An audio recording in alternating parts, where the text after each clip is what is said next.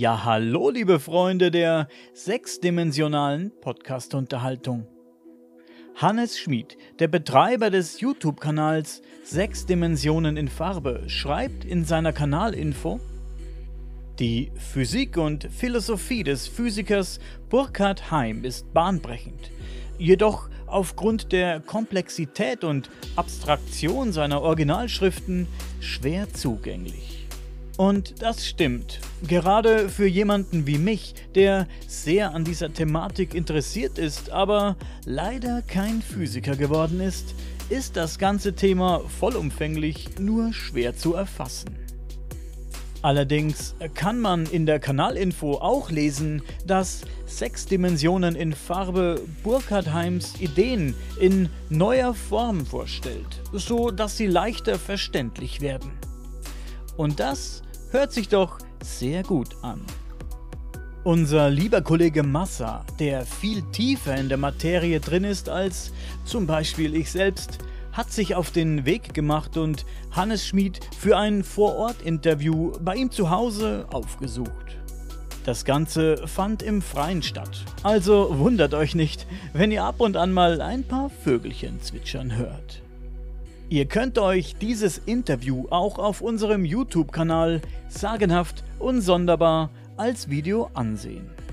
Und wenn euch gefällt, was ihr hier hört, dann lasst uns doch eine gute Bewertung da. Vergesst nicht zu abonnieren und teilt diesen Podcast mit euren Freunden. An dieser Stelle tausend Dank an jeden, der das schon getan hat.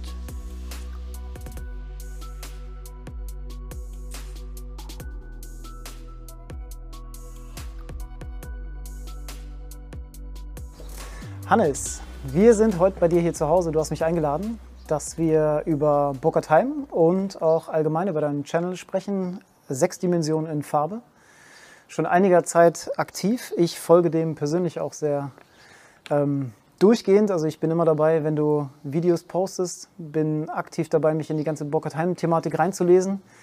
Ich muss sagen, vieles davon verstehe ich, nicht alles. Ich denke, du bist da definitiv der bessere Ansprechpartner um da qualifizierte Fragen zu beantworten, um uns dann Einblick zu geben. Und das ist auch mein Ansinnen heute, dass wir einfach mal gucken, wer ist Bockertheim, was sind die Motivationen von ihm, von dir, was sind Chancen, was sind Dinge, die man im Alltag als Relation dabei wiederfinden kann. All diese Dinge würde ich heute so ein bisschen äh, mit dir durchgehen wollen. Ich freue mich sehr, dass wir heute ein bisschen Zeit finden. Nochmal vielen Dank, dass du mich eingeladen hast, dass wir hier auch mal ein bisschen live äh, in Farbe und Video darüber sprechen können und nicht nur podcastmäßig, wie es sich in den letzten zwei Jahren wegen Corona so ein bisschen eingebürgert hat. Äh, deswegen wirklich explizit vielen Dank. Und ja, würde mich freuen, wenn du ein bisschen was über dich erzählen magst. Wer bist du? Wie bist du dazu gekommen? Und was ist deine Motivation? Burkhard Heim und dein YouTube-Channel. Ja, Martha, erstmal vielen Dank, dass du auch hergekommen bist. Gerne. Äh, freut mich sehr, auch mal jetzt mal mein, äh, auch jemand äh, mal zu treffen, der von Anfang an wirklich der Sache folgt. Das finde ich sehr, sehr bemerkenswert, weil es ist ja keine leichte Thematik. Ja, ja ich bin ähm, von, ja nicht von Geburt an, aber so von der, seit ich 16 war ungefähr, so auf dem Trip gewesen, mich mit auch mit allen Sachen zu beschäftigen, die außerhalb des Lehrplans waren mhm. in der mhm. Schule. Und äh, ja, so Physik, Technik war mein, mein Ding eigentlich immer. Mhm. Und irgendwann habe ich, hab ich gemerkt, es gibt auch Sachen, von denen erzählt dir dann der Lehrer nichts, die stehen nicht im Lehrbuch. Und die, die Wissenschaftssendungen im Fernsehen machen sich maximal über die lustig, wenn sie überhaupt erwähnt werden. Und das geht doch nicht an. Ja. Also habe ich mich begonnen, da selbst reinzuarbeiten in alles, was es gab auf dem, auf dem Markt, sage ich mal, oder im, ja, in der Literatur. Als ich auf Burkhard Heim gestoßen bin, war mir ziemlich schnell klar, das ist das Beste, was es gibt. Mhm. Das ist das Beste, was wir haben. Aber es war auch unglaublich undurchdringlich. Also auch für mich bin ich überhaupt keine Ausnahme. Jeder, der irgendwie anfängt, ähm, sich mit dem zu beschäftigen, der sieht die Primärliteratur, also was er selbst geschrieben hat, das taugt fast gar nicht. Ja. Und da musst du ganz hart gesotten sein oder Physik studiert haben oder richtig im Fach drin äh, sein, dass du da auf Anhieb mit anfangen könntest. Also hat, es hat eine Weile gedauert und äh, so über die Jahre habe ich mich immer wieder damit beschäftigt, auch mit Pausen dazwischen, das war auch, auch notwendig. Mhm. Und ja, und irgendwann war ich so weit, dass ich tatsächlich selber darüber was erzählen konnte. Mhm. Erinnerst du nicht, was das erste war, was du von ihm gesehen, gelesen hast? Erinnerst du dich noch daran? Ich glaube, das war sogar die, die maximal schwierige Zusammenfassung mhm. von Elementarstrukturen der Materie. Ja. Also ich frage mich nur, was ist der Ursprung, der Keim, der zündende Punkt gewesen, wo du gesagt hast, wow, da ist, glaube ich, tief was dran, weil wenn es niemanden gibt, wie jetzt zum Beispiel dich heute, wer führt einen daran? Man muss ja schon eine extreme Anfangenergie haben, um zu spüren, dass da ein Riesenpotenzial hinter ist. Mhm. Und deswegen frage ich so, was so für, für dich der Punkt war, zu, zu erkennen, da könnte echt mehr hinterstecken. Weißt du das noch? Wenn du dir alternative Theorien anschaust, also es gibt ja noch zum Beispiel Meil oder, oder Schauberger oder äh, Tesla, ja. die Schwierigkeit ist immer, das in Einklang zu bringen mit den, mit dem herrschenden, ähm, ja, den herrschenden Theorien, also dass es anschlussfähig ist. Mhm. Ist ein ganz wichtiges Kriterium, eigentlich für alle physikalischen Theorien. Und das hat Heim einfach. Und nicht nur, er ist nicht nur anschlussfähig an, an äh, Relativitätstheorie zum Beispiel oder, oder Quantentheorie, ja. sondern auch an die Philosophie, an die klassische Philosophie. Und das fand ich ein, ein Riesenqualitätsmerkmal, weil das, die anderen Modelle stehen so ja, mehr oder weniger luftleer im Raum mhm. und ähm, sind in sich geschlossen und gut. Ja aber es fehlt so die Durchlässigkeit und die Akzeptanz von, von, ja, von, den, von dem, was im Lehrbuch steht. Ja. Und da hat Heim ja sich, also Heim war ja eigentlich nie aus seiner Sicht ein Außenseiter, der hat nie gegen das Establishment gekämpft oder sowas, so wie, wie, das, wie viele andere auch ihre Rolle sehen, die, in diesem, die, die, so einen Weg gehen oder ungewöhnliche Theorien entwickeln, sondern der stand eigentlich immer sehr fest auf dem Boden mhm. dessen, was allgemein akzeptiert ist. Und gut, dass er dann, dass man dann ihn anders wahrgenommen hat, war eine andere Sache. Aber äh, so wie er geschrieben hat, so wie er gedacht hat, das war einfach sehr, war einfach erfrischend normal und selbstverständlich. Ja. Jetzt für die Leute, die noch gar nichts von Burkhard Heim wissen, jetzt sind wir so reingestartet, Burkhard Heim, und mhm. erzähl mal was darüber. Jetzt kommen wir sofort über Motivation und wie dich das gecatcht hat. Aber mal Burkhard Heim an sich, kann man das in drei, vier Sätzen zusammenfassen, wer er ist, wann er gelebt hat und was so ganz grob seine Laufbahn ist und was seine, sein Grundansatz, seine Grundidee gewesen ist? Burkhard Heim wurde geboren 1925. Eines der wichtigsten Sachen, die man bei ihm sagen muss, ist, im Alter von 19 Jahren hat er bei einer Laborexplosion beide Hände verloren mhm. und fast das gesamte Hör- und Sehvermögen. Und so hat er dann später gelebt. Er hatte sogenannte Krukenbergarme, das heißt zwischen Elle und Speiche wurde, wird an der Hand so ein Einschnitt gemacht, wird am Arm so ein Einschnitt gemacht und dann hat man so zwei rudimentäre Greiffinger, wurde nach dem Ersten Weltkrieg entwickelt, diese, ja. diese OP-Technik. Und ja, war halt sehr eingeschränkt in der normalen Interaktion mit Fachkollegen vor allem. Er war ja begeisterter Chemiker gewesen mhm. und konnte halt dann nicht mehr im Labor arbeiten. So ist er aber überhaupt zur Physik gekommen. Und äh, jetzt bin ich schon wieder im Detail. Aber was hat er gemacht? Er hat eigentlich das geschafft, was, was bis heute die, die, äh, die Mainstream-Physik, Mainstream-Physik ist, ab, Mainstream ist ein abgedroschenes Wort, aber gut.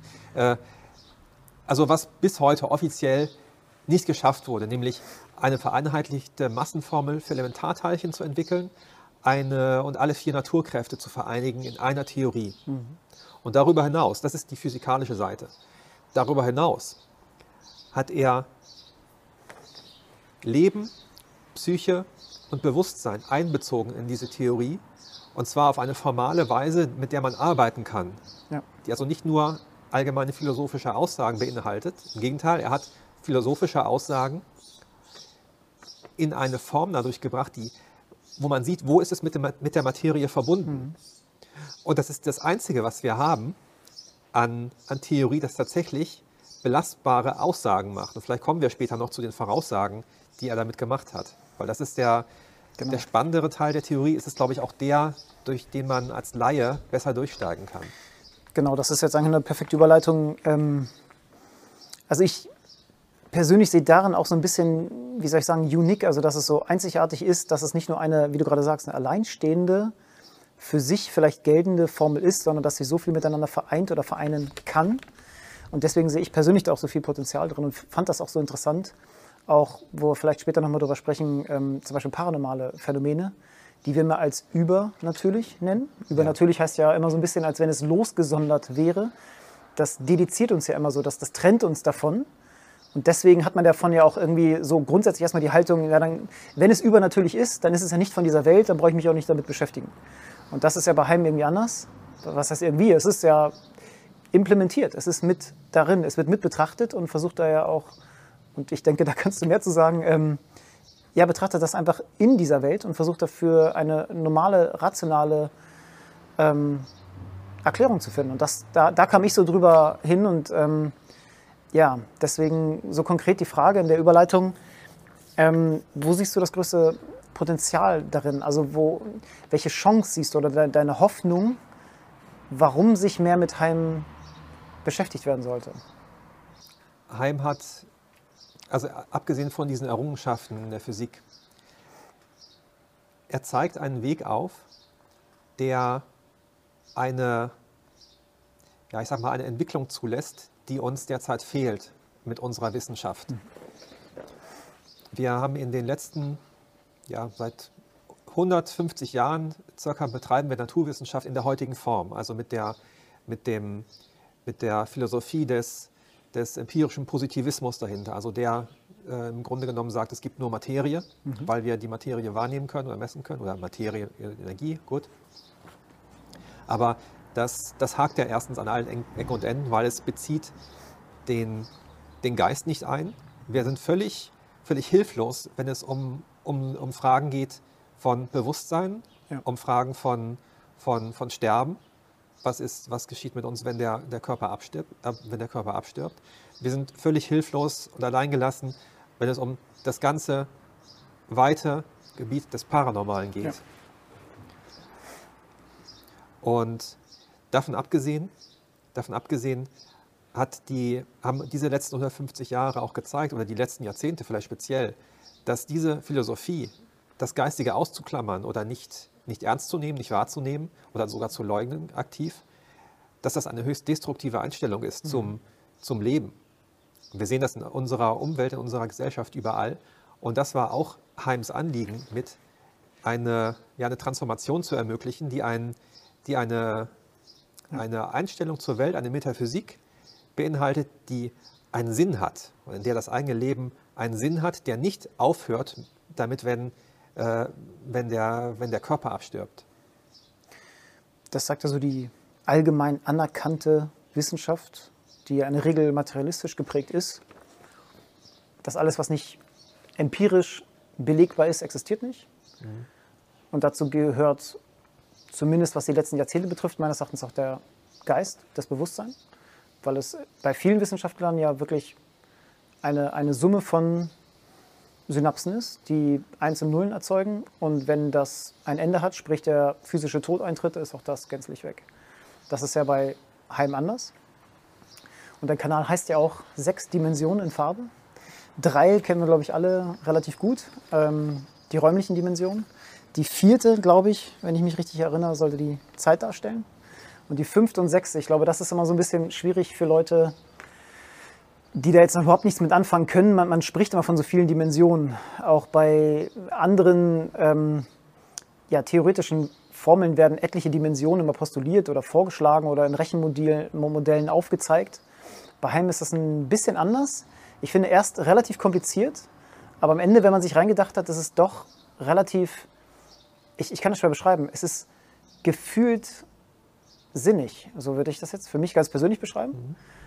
Kannst du, jemand, der noch nie was davon gehört hat, mal die fünfte und sechste Dimension in möglichst simplen Worten. Also ich will dich jetzt nicht immer nötigen, möglichst simpel zu sprechen, aber ich versuche das immer auch so ein bisschen darzustellen für Leute, die noch nie was davon gehört haben, sich ja. da erstmal reinfühlen müssen, was kann man sich unter der fünften und sechsten Dimension vorstellen. Ja, ich erkläre das seit zwei Jahren auf YouTube, mehr oder weniger. Ja. Aber äh, nee, das ist genau einer der zentralen Punkte bei Heim. Unsere Welt hat sechs Dimensionen.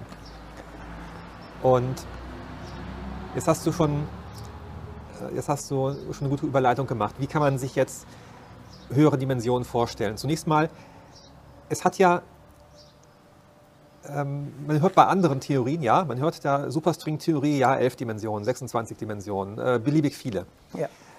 Das ist nicht Heims Ansatz. Also was diese Superstring-Theorien machen, ist, dass sie ein mathematisches Modell erstellen und sehen, oh, da kommen, das funktioniert, wenn ich elf Dimensionen habe. Hm. Ja, wo sind die denn in der Natur? Ich nehme sie nicht wahr. Also sagt man, okay, die sind irgendwie aufgerollt, kompaktifiziert mhm. und so. Und eigentlich, also sie sind da, aber eigentlich sehen, aber eigentlich sind sie nicht da. Ist ein bisschen ein Trick, ja. ja, ja. Äh, kann man nur so sagen. Und Heims zusätzliche Dimensionen sind ausgebreitet. Das heißt, sie sind reale Erfahrungswerte, die wir machen. Jeden Tag.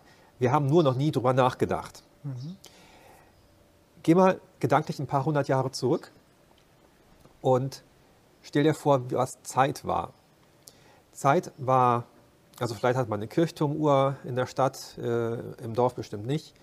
Äh, man hatte Jahreszeiten, man hatte Tage, man hatte, Mond, man hatte Mondzyklen und das war's dann. Äh, Zeit hatte auch sehr subjektive Qualitäten. Also sie äh, verflog oder, oder zog sich in die Länge oder sowas. Sie war nicht so getaktet. Sie war nicht so getaktet. Mhm. Und erst so vor 200, 300 Jahren mit Isaac Newton, Henri Descartes kam der Gedanke auf, man könnte Zeit als eine geometrische Achse zeichnen. Mhm. Also diese Achse ist auf einem Blatt Papier und ist ja eigentlich eine, ist in Metern gemessen, real, aber wir tun mal so, als seien das, wir machen einen Pfeil und ein, ein, äh, eine, eine, Achse und einen Pfeil dran und tun mal so, als seien das Sekunden oder mhm. Jahre. Mhm. Und dieser Gedanke, die Zeit zu geometrisieren, das war damals genauso revolutionär und nahezu unfassbar. Und Heim macht dasselbe mit zwei ähm, ja, Erfahrungsqualitäten, die in der klassischen Philosophie schon immer Beachtung fanden. Erst die letzten 150 Jahre haben die so ausgeklammert, aber vorher waren, fanden sie eigentlich immer Beachtung. Und er gibt ihnen eine physikalische Realität. Mhm. Und das sind die Dimension 5, der Begriff Struktur den er mit dem, mit dem altgriechischen Wort Entelechie belegt. Mhm. Das ist, geht dann bis auf Aristoteles zurück. Also der, ähm, der sowas wie ja, der innere Sinn oder das innere Wesen der Dinge. Mhm. Und die Dimension 6, die er, also er nannte sie das Äon, was bedeutet das Weltzeitalter. Eigentlich ist der Begriff nicht so gut gewählt. Ähm, es bezeichnet die Evolutionsrichtung der Dinge oder die, das Evolutionsziel oder auch den Willen. Mhm sich in eine bestimmte Richtung zu bewegen. Entropie zum Beispiel auch. Die Entropie ist in bestimmten Bereichen ein Aspekt davon, ja. Mhm. Und nun, gut, das waren erstmal die Dimensionen. Mhm. Also in zwei Sätzen kann man es wirklich, glaube ich, nicht so leicht erklären. Ich habe das, also ähm, man kann viel darüber zeichnen, man muss auch erstmal ein Gefühl dafür entwickeln oder ein bisschen was darüber erzählen, was er dann, was das für Konsequenzen hat für die Welt, in der wir leben oder was dann eingeteilt ist. Ich kann es ja mal versuchen. Äh, mit der, nehmen wir mal die fünfte Dimension. Struktur. Was heißt Struktur? Wir haben ein, ähm, wir haben irgendwo ein natürliches Gefühl dafür, welche Strukturen einfach sind und welche komplex. Mhm. Zum Beispiel haben wir hier einen Tisch stehen, der ist, hat im Vergleich zu unseren Körpern eine relativ einfache Struktur. Und die Gesamtheit der, der Mauer hinter uns ist vielleicht, ähm, ja, ist vielleicht etwas, komplizier etwas komplizierter aufgebaut als der Tisch, wobei man hier schon an der Frage, hier schon auf die Frage stößt, nach welchen Kriterien macht man das denn? Mhm. Und das ist tatsächlich die eigentliche Schwierigkeit gewesen bei der, bei der Theorie. Nach welchen Kriterien misst man strukturelle Relationen? Ja weil man kann das in diesem Fall nicht auf einer linearen Achse auftragen, sondern es ist so etwas wie ein komplexes Netzwerk an, an Bezügen. Sind es auch Interaktionen? Also etwas, also hat erstmal mal ganz grob gesagt, etwas, was lebt, eine höhere Komplexität als etwas, was erstmal nicht allgemein Leben zugesprochen wird? Ganz entscheidend. Mhm. Beginnen wir nochmal im, im Mikrobereich. Heim hat ja angefangen mit der hat ja seine erste Frage, die er schon in den 1950er Jahren sich gestellt hat oder sich vorgenommen hat, ich möchte die vier Naturkräfte vereinigen, ich möchte ein einheitliches Massenspektrum der Elementarteilchen voraussagen. Mhm. Und das war für ihn Mittel zum Zweck, alles andere darauf aufzubauen, den Rest seiner Theorie. Gut, der, man fängt an im subatomaren, submikroskopischen Bereich sich die Welt vorzustellen mhm. und dann welche Strukturen entstehen. Es gibt verschiedene Strukturstufen dann. Also ähm, ja, sag mal, ich will da nicht zu, zu sehr in die Tiefe mhm. gehen, aber äh, fangen wir einfach mal an bei, äh, bei den Elementarteilchen. Wir, wir, sind da jetzt einfach schon mal. Er hat mhm. das bis dahin ausgerechnet, alles okay. Ähm, Elementarteilchen ist ein Strukturlevel. Wenn sich Elementarteilchen jetzt zusammenfinden zu einem höheren Level, dann entstehen Atome. Man kann aus den Gesetzen, die das untere, die die Elementarteilchen alleine beschreiben, mhm. nicht die Eigenschaften ableiten, die Atome haben, beziehungsweise die Gesetze, mit denen man Atome beschreibt. Mhm. Die sind darin nicht enthalten. Weiter geht es mit der Ebene der Moleküle und dann der Ebene der, ja, Heim nannte das Makrokollektive. Das wären dann die unbelebten Gegenstände, die uns umgeben. Also mhm. wo sehr viele, sehr viele einzelne Moleküle oder meinetwegen auch Einzelatome zusammensitzen und eine neue Struktur bilden. Das ist diese Hierarchie, die er aufgebaut hat.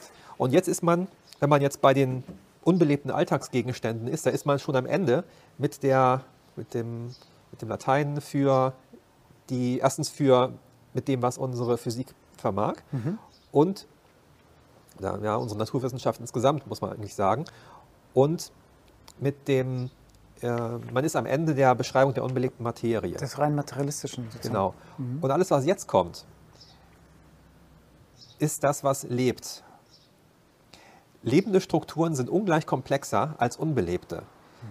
Man kann zwar sagen, ja, sie fressen hier, die, die Holzwurm wird hier sich irgendwann äh, genüsslich tun und daraus aus den Atomen hier seine eigene Struktur aufbauen, aber der, der Aufbau, der, der Plan, der dahinter steht sozusagen, ist ungleich komplexer und hat mehr Freiheitsgrade, sich zu entfalten und ist auch nicht mehr mhm dem Gesetz der Entropie so sehr unterworfen.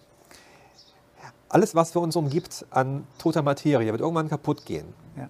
Aber alles, was lebt, hat komischerweise die Eigenschaft, dass es sich regenerieren kann bis zu einem gewissen Grade. Es hat ein Bestreben. Es hat, und es hat ein Bestreben, mhm. richtig. Ich wollte gerade, Entschuldigung, wenn ich dich unterbreche, ja. aber ich, ich vergleiche das immer.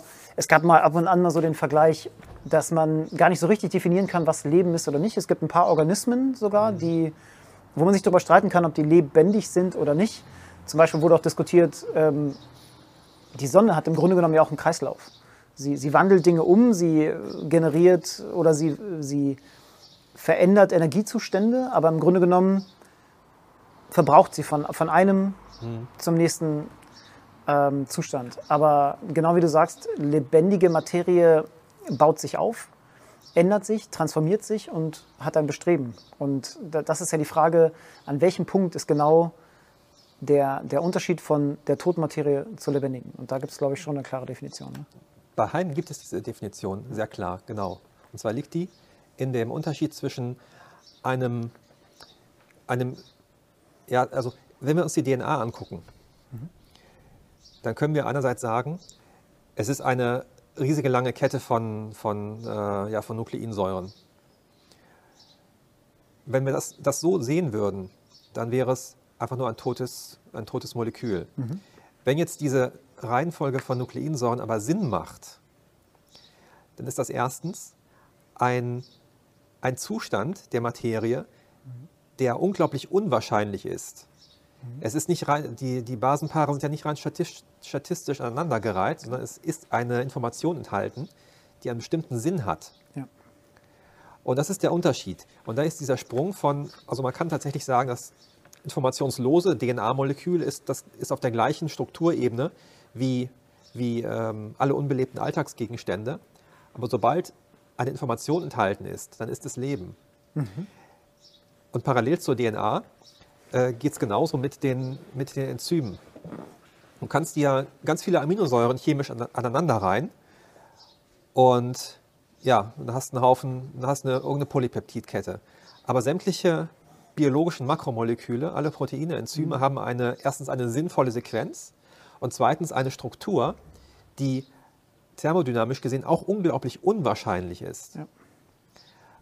Und da gibt es so, eigentlich kann es niemand erklären, warum das so ist. Dann gibt es so mhm. Rettungsversuche, dass man sagt, ja, da gibt es andere Moleküle, die helfen, den irgendwie bei der die richtige Faltung zu finden, also dieser, dieser, ja. diesen, dieser Enzymkonformation, ohne dass man dann erklären kann, wie diese Helfermoleküle ja. zu, ihrer, zu ihrer Faltung ursprünglich gekommen sind.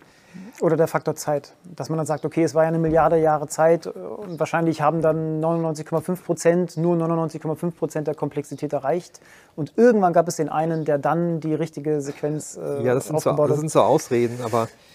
Also das stand auch auf einem Zettel, da, wo ich gesagt habe, okay, da können wir vielleicht nochmal anschneiden, aber jetzt möchte ich den Punkt ansprechen. Ähm, nicht reduzierbare Komplexität. Das ist ja so ein Begriff, wo das so ein bisschen oft verwendet wird für ja, der, der Gottesbeweis im Sinne von, dass es einen Schöpfer gab. Ich, ich möchte es gar nicht in die Richtung, also bitte nicht falsch verstehen, ich möchte es gar nicht die Brücke schlagen von Heim zu, zu Gott oder sonstiges. Das ist auch ein Thema für sich.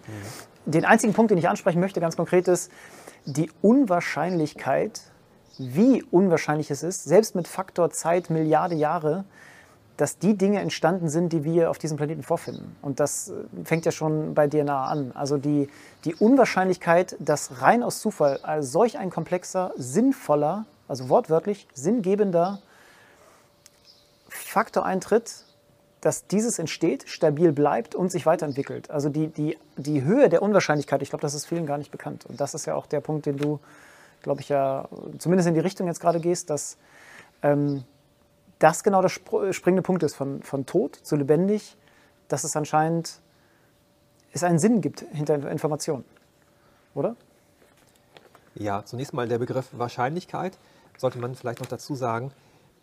Man kann es als Kriterium für, ja, man kann es als direktes Kriterium für das Strukturniveau nehmen, wie unwahrscheinlich ist ein bestimmter Zustand. Wie mhm. unwahrscheinlich ist es, dass sich dass sich äh, aus der DNA dann ähm, Chromosomen bilden. Wie unwahrscheinlich ist es, dass sich dann mehrere Typen von Makromolekülen ja. zusammenlagern und Viren bilden und dann Zellen und ähm, dann komplette Organismen.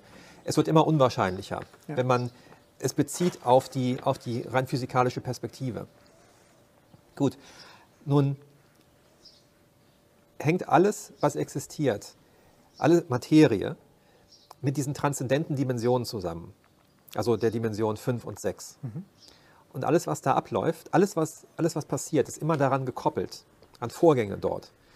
Und wenn man jetzt fragt, was ist denn da jetzt eigentlich? Mhm. Wie, wie, was, was, ist Struktur und was ist, was, ist, was ist Zielrichtung in diesem Sinne? Nennen wir es mal Ideen. Also es gibt die Idee eines lebenden Organismus. Und diese Idee als ist per se als eine, ja, als eine Entität mhm. in der Lage, die Materie dahingehend zu beeinflussen, die Wahrscheinlichkeiten dahingehend zu beeinflussen, dass sie sich so verhält, dass diese Idee zum Ausdruck kommen kann. Mhm. Sich manifestiert. Zur sich Wirklichkeit manifestiert, wird. ja. Ist ja auch das, was ja gefühlt viele Menschen unterbewusst glauben, aber keinen Beweis daran finden. Also, also ich glaube, jeder hat ja irgendwie, nicht jeder, aber ich glaube, viele mögen meinen, dass es ja damit anfängt. Ich habe eine Idee und durch meine Idee manifestiere ich das, was dann in Realität sich in meiner Welt manifestiert. Also das wird ja auch allgemein im Allgemeinmund ja gesagt, dass wenn ich an eine Sache sie, sie wirklich im Kopf manifestiere, dass die Wahrscheinlichkeiten sich erhöhen, dass es zur Wirklichkeit wird. Ja. Und ähm, das wird im Materialismus einfach durch, naja, ich habe eine Idee und fange an zu handeln und dann passiert halt das, was ich möchte. Aber ich glaube, da gehört schon einiges mehr zu. Und ich glaube, viele haben diese Ahnung, aber ich glaube, ja, der, das lässt sich ja schwer beweisen, oder? Ja. Das ist das, was viele als sehr unbefriedigend empfinden an unserem gängigen Wissenschaftsmodell, also an dem Modell, was uns, ähm, ja, was überall uns, äh, uns beigebracht wird oder auf, auf uns einprasselt. Ähm, jetzt haben wir so ein bisschen theoretisch ein paar Sachen durchgesprochen, ein paar recht konkrete Sachen. Aber jetzt nochmal für, für Leute, die das auch im, im, in Alltagssituationen suchen. Gibt es irgendein möglichst nahbares Beispiel für dich, wo du sagst, das ist so eine typische Sache für die, die heimischen Thesen sprechen, indem man die im Alltag gespürt und durch Heim erklärt wiederfinden kann. Man kann sich ganz alltägliche Prozesse ansehen. Zum Beispiel, mal angenommen, ich, ich fahre zu Ikea und kaufe mir äh, irgendwie den, den, den Schrank Burkhardt oder, oder sowas. ähm, und der ist ja in Einzelteilen. Nun habe ich da einen Plan beiliegen, in dem sind die verschiedenen Stadien aufgemalt, aufgezeichnet, was ich und was ich tun muss, um mhm. den zusammenzusetzen. Die verschiedenen Zustände, die ich da abgebildet sehe, sind Zustände auf meiner Koordinate x5. Mhm. Das sind alles verschiedene Strukturen. Also wenn ich jetzt, ähm, man kann sich ja vorstellen, ich habe ganz viele, äh, ganz viele unterschiedliche ähm, Zwischenzustände dieses, ähm, also zwischen lose Bretter und Schrauben bis fertiger, äh, fertiger Schrank. Mhm. Jetzt haben diese, diese unterschiedlichen Zustände für sich, die sind jetzt einfach nur da. Aber ich brauche eine konkrete Reihenfolge, mhm. um die zusammenzusetzen. Deswegen sind diese, sind die, diese Anleitungen, ist nummeriert, 1, 2, 3, 4. Ähm, und das, diese, die Strukturen in eine Reihenfolge zu bringen. Mhm. Das ist die Eigenschaft dieser Koordinate x6. Sag mal x6, also Heim, I, genau. also x, 1, 2, 3, 4, 5, 6. Und jetzt kann man sich vorstellen, je, wenn ich daran sitze, erstens, wenn ich, wenn ich da daran sitze und meinen Schrank zusammen, zusammenschraube, dann muss ich erstens konzentriert bei der Sache sein. Mhm. Und je konzentrierter und genauer ich das mache, umso schneller bin ich fertig und umso weniger Fehler mache ich. Mhm. Und dieses, diese Konzentration auf das Ziel hin, das ist die Koordinate x6. Mhm. Ich kann nicht mit dem, mit dem vorletzten Schritt anfangen ja. und dann den ersten machen, äh, sondern ich habe eine Ordnung und ich habe ein, ein Ziel vor Augen. Mhm. Und das ist das, was du sagtest, das ist das Manifestieren von Ideen unmittelbar. Also es geschieht ständig. Wir haben nur uns nur nie Gedanken gemacht, dass das, dass das etwas ist, was eine physikalische Realität darstellt. Wenn wir aber diesen Schritt machen, dann ermöglicht uns das, alles, was wir sonst als, als ja, nicht greifbar, irreal, immateriell äh, erfahren, mhm. dass wir das in unser Weltbild auf eine Weise integrieren können, die, die da keinen Widerspruch mehr sieht. Und wir haben dann nicht mehr Materialismus und wir haben dann nicht mehr, nicht mehr so, so bange Fragen, was ist denn mit dem, was ist denn nach, nach meinem Ableben oder was ist Bewusstsein überhaupt, sondern es ergibt dann alles einen, einen sehr umfassenden Sinn und das ist mhm. sehr ja, befreiend auf eine Weise. Ich weiß nicht, ob ich ein bisschen vorziehe, ob das später von deiner Seite aus noch angesprochen worden wäre, aber so wie ich es verstanden habe, sind Strukturen, die sich in ihrer Struktur ähnlich sind, in anderen Dimensionen, nämlich nicht der räumlichen, näher. Nicht räumlich näher, aber, tja, wie soll man sagen? Sie sind sich gefühlt näher. Ich, ich, ich krieg's nicht in den richtigen Worten, weil es dafür mhm. ja nicht diese räumliche Komponente gibt. Also wir, wir sagen ja, Dimension 1 bis 3 ist Raum. Wenn wir beide gegenüber sitzen, dann sind wir innerhalb dieser drei Dimensionen, sind wir nah beieinander. Aber so wie ich es verstanden habe, ist in der Strukturkomponente, also 5, können sich Individuen, Strukturen, Gegenstände, aber auch Emotionen ähnlich sein. Dadurch sind sie strukturell ähnlich. Und dadurch sind sie in dieser Dimension 5, sind sie näher beieinander. Habe ich das richtig verstanden? Ja, was du, worauf du hinaus willst, ist der Abstandsbegriff. Mhm. Du kannst für jede Art von, von, von, ähm, ähm, von metrischem Raum, mathematisch abstrakt gesprochen, einen Abstandsbegriff definieren. Mhm. Im räumlichen ist das ganz einfach. Den messen wir in, in Zentimetern oder in Lichtjahren, wie auch immer in der, in der Zeit, sagen wir, zwei Ereignisse liegen nah beieinander, wenn nur eine Nanosekunde dazwischen vergeht oder sowas. Ja. Und in der fünften Dimension geht es, geht es tatsächlich, äh, wird dieser Abstandsbegriff zu der Frage, wie ähnlich sind sich zwei Strukturen. Mhm. Also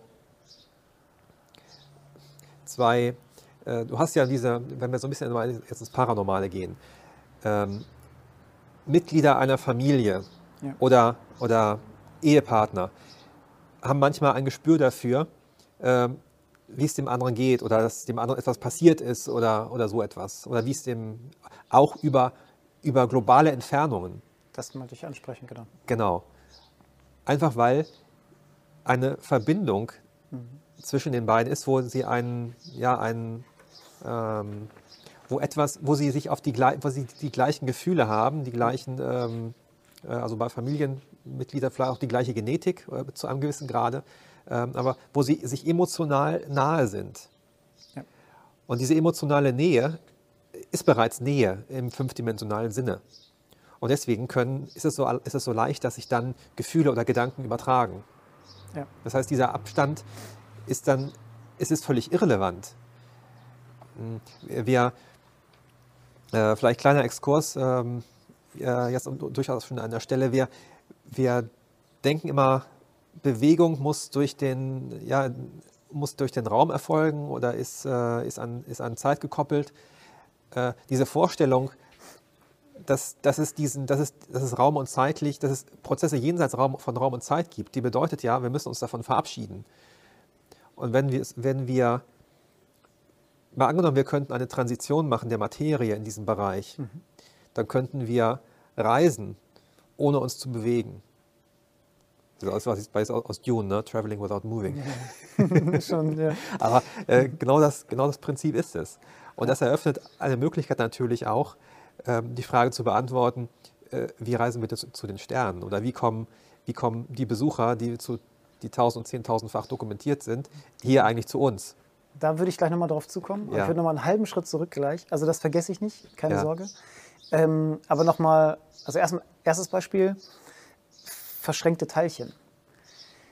Da gibt es das, ja konkrete, das ist dasselbe im Mikrokosmos. Exakt, genau. genau das. Also deswegen, ich meine nur sagen, also das, was wir jetzt hier gerade erzählen, ist ja nicht irgendwas dahergesagtes, was, was irgendjemand auf dem Blatt Papier sich mal ausgedacht hat, sondern wir haben ja ganz konkrete, empirisch wiederholbar, messbare Phänomene, die nahelegen, dass es solche Effekte gibt. Sie sind betrachtbar und wir haben bisher keine Ahnung, wie so etwas im dreidimensionalen Raum eigentlich gehen kann, ohne gewisse Gesetze zu brechen.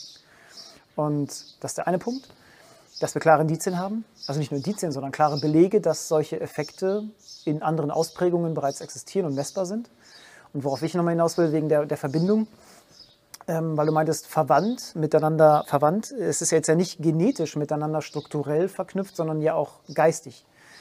Und da komme ich jetzt daher, der Kritiker oder der, ich sag mal, der reine Materialist würde vielleicht sagen, naja, wenn ich viel Zeit mit jemandem verbringe, dann gleichen sich unsere Handlungsschemata an und dadurch steigt die Wahrscheinlichkeit, dass wir beide das Gleiche gleichzeitig sagen und dadurch haben wir so einen Effekt, ah, du, du sagst gerade das Gleiche und dadurch fühlen wir uns verbunden. Also das finde ich immer so, so die Gegenargumentation, aber ich glaube, jeder, der schon mal wirklich selber erlebt hat, dass Phänomene eintreten, die eigentlich nicht existieren dürften, zum Beispiel Zwillinge, spüren, dass der andere sich ein Bein gebrochen hat und solche Dinge. Früher, als er jemanden an hätte anrufen können oder diese Informationen haben können, ähm, ich glaube, der weiß genau, wovon man spricht. Und ich habe persönlich auch diese Erfahrung gehabt, mehrere sogar. Und ähm, ich glaube, das ist genau der Punkt, den ja Heim in seiner fünften Dimension und dieser strukturellen Verbindung miteinander eigentlich ja auch aus, ausdrücken möchte. Ja. Also eigentlich, eigentlich steht und fällt es damit natürlich, dass man akzeptiert, ob es solche Phänomene gibt ja. oder nicht. Und also ich frage, ob das nach dem Ob finde ich ein bisschen müßig, weil man die, die Arbeiten und Berichte und Protokolle über diese Phänomene füllen ganze Bibliotheken. Und es wird seit 150 Jahren dokumentiert. Ja. Dass das nicht ankommt im, im Mainstream ist, na gut.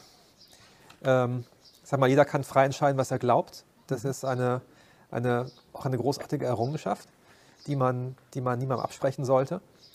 Ähm, letztendlich muss sich jeder entscheiden, äh, wie möchte er die Realität sehen? Und da beginnt Realität. Da gehen wir jetzt mhm. etwas von, von Heim weg, aber ähm, äh, im Grunde genommen entsteht Realität aus unseren tiefsten Überzeugungen, wie sie beschaffen sein muss. Und durch diese Brille sehen wir sie dann. Ja. Was Heim macht, ist, er, er schließt eben an an unser normales Realitätsverständnis und er liefert einen Weg, der relativ nahtlos ist. Natürlich ist das, wenn man, wenn man für jemanden, der, der rein materialistisch orientiert ist, äh, speziell jetzt vielleicht auch für einen Physiker, der seine ganze Karriere auf, so, also auf, den, auf solchen Theorien aufgebaut hat, äh, ist natürlich ein Cut mhm. und ist teilweise mit persönlichen Opfern auch verbunden. Nicht nur, ähm, nicht nur dass man jetzt über, dass man sich jetzt dass man sich jetzt, ähm, ja, dass man seine Einstellung zur Welt ändern muss, sondern vielleicht äh, kriegt man auch Probleme im Job dadurch.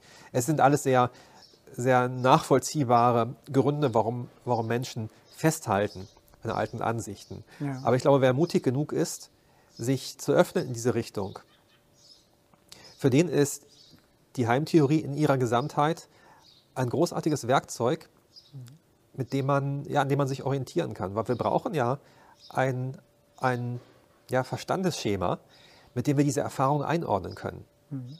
Das war ja schon immer so, dass der Mensch Antworten gesucht hat für Dinge, die er sich nicht erklären kann. Beispiel Regenbogen.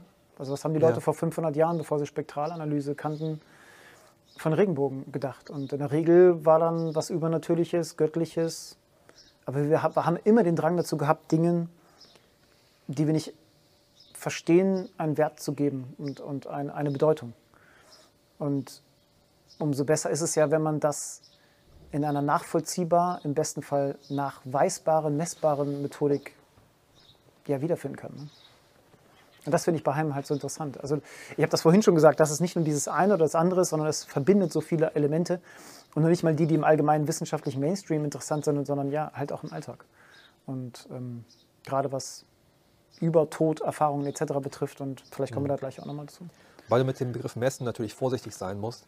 Messen kannst du nach wie vor nur raumzeitliche Vorgänge mhm. und Auswirkungen in raumzeitlichen Vorgängen. Ähm, aber wir gehen eigentlich über das Messen hinaus und in, in, die innere Erfahrung rein. Wir sagen ja, die innere Erfahrung ist auch real. Mhm. Wir können, wir haben keine Messinstrumente für, für das, zumindest zur Zeit nicht, äh, muss man ein bisschen einschränken, für das, was in den Dimensionen 5 und 6 passiert. Heim hat sich Gedanken gemacht, wie man gewisse Prozesse auslösen könnte, also tatsächlich technologisch reproduzieren könnte. Mhm. Aber das ist in weiter Ferne.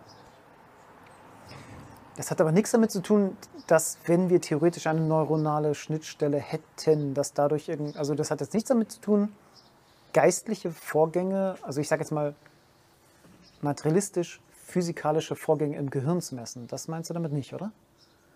Nein, nicht nur. Okay. Ähm, ich rede davon, Träume zum Beispiel kannst du nicht messen, aber sie finden statt, sie haben auch Auswirkungen auf die Welt, mhm. unmittelbar, äh, mittelbar, indirekt. Mhm. Aber äh, das mit dem Messen ist eigentlich dieser, dieser galileische Verzicht, äh, der sogenannte, ähm, als man sagte, äh, unser, unser Weltbild ist so mit Metaphysik aufgeladen, wir müssen mal ein bisschen abstinent davon sein und uns auf das Wesentliche, Wesentliche konzentrieren. Mhm. Und und ähm, wir betrachten jetzt mal nur die Dinge, die wir tatsächlich messen können. Mhm. Und dann hat man leider im Laufe der Jahrzehnte und Jahrhunderte vergessen, dass es, die, dass es nicht so gedacht war, dass man sagt, die anderen Dinge existieren nicht, sondern wir, wir, wir lassen sie jetzt mal beiseite. Natürlich haben sie immer existiert. Und äh, ja, heute sind wir so weit, dass wir eben denken, ah, das ist ja alles Humbug von damals. Wir haben sie regelrecht, regelrecht wegrationalisiert. Das wir haben sie wegrationalisiert, ja. Es existiert eigentlich nicht mehr das, was man nicht mehr messen kann.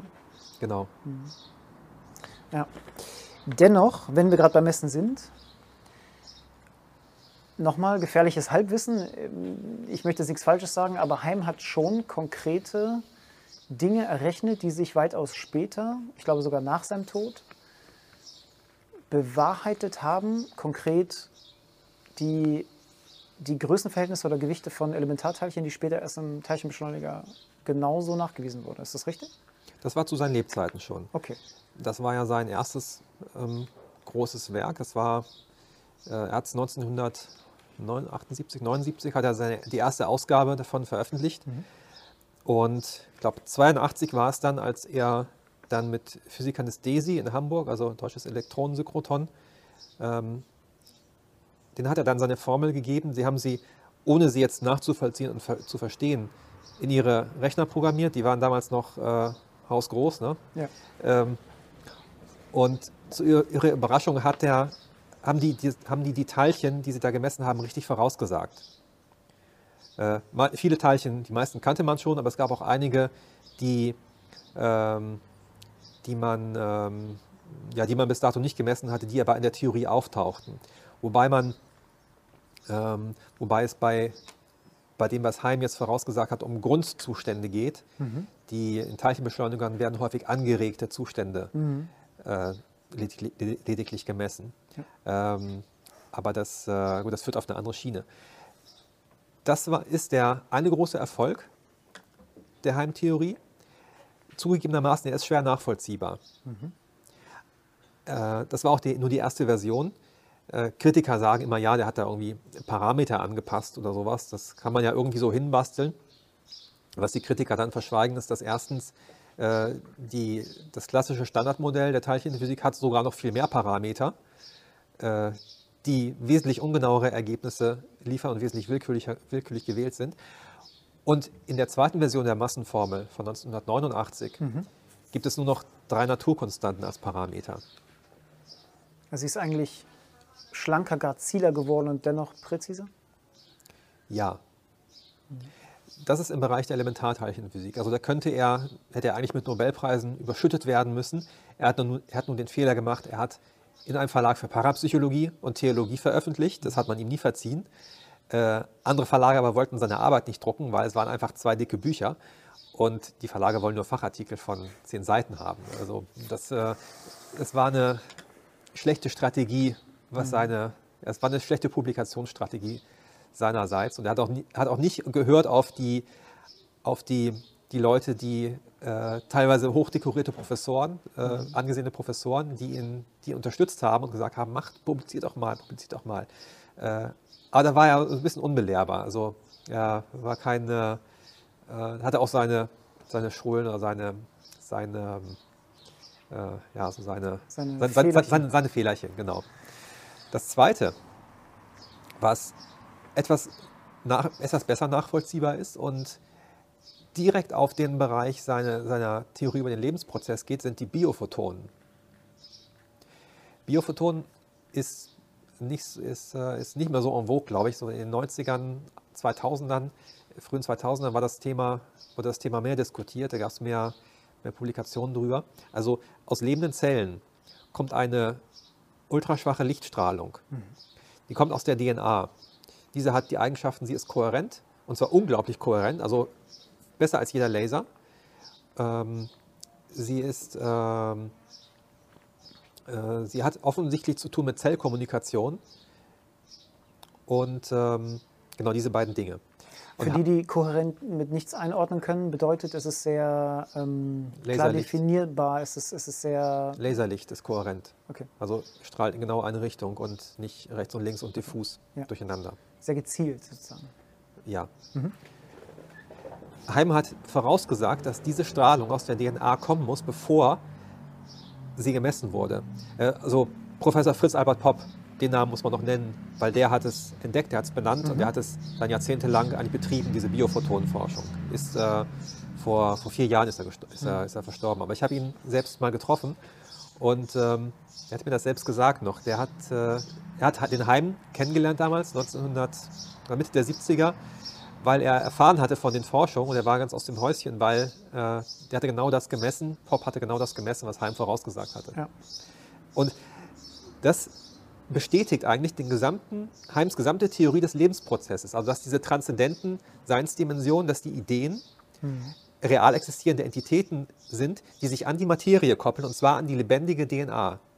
Und zwar genau über diesen Prozess über Licht. Nicht über Elektronen, nicht über Neutronen oder irgendwas anderes, sondern nur über Licht. Mhm.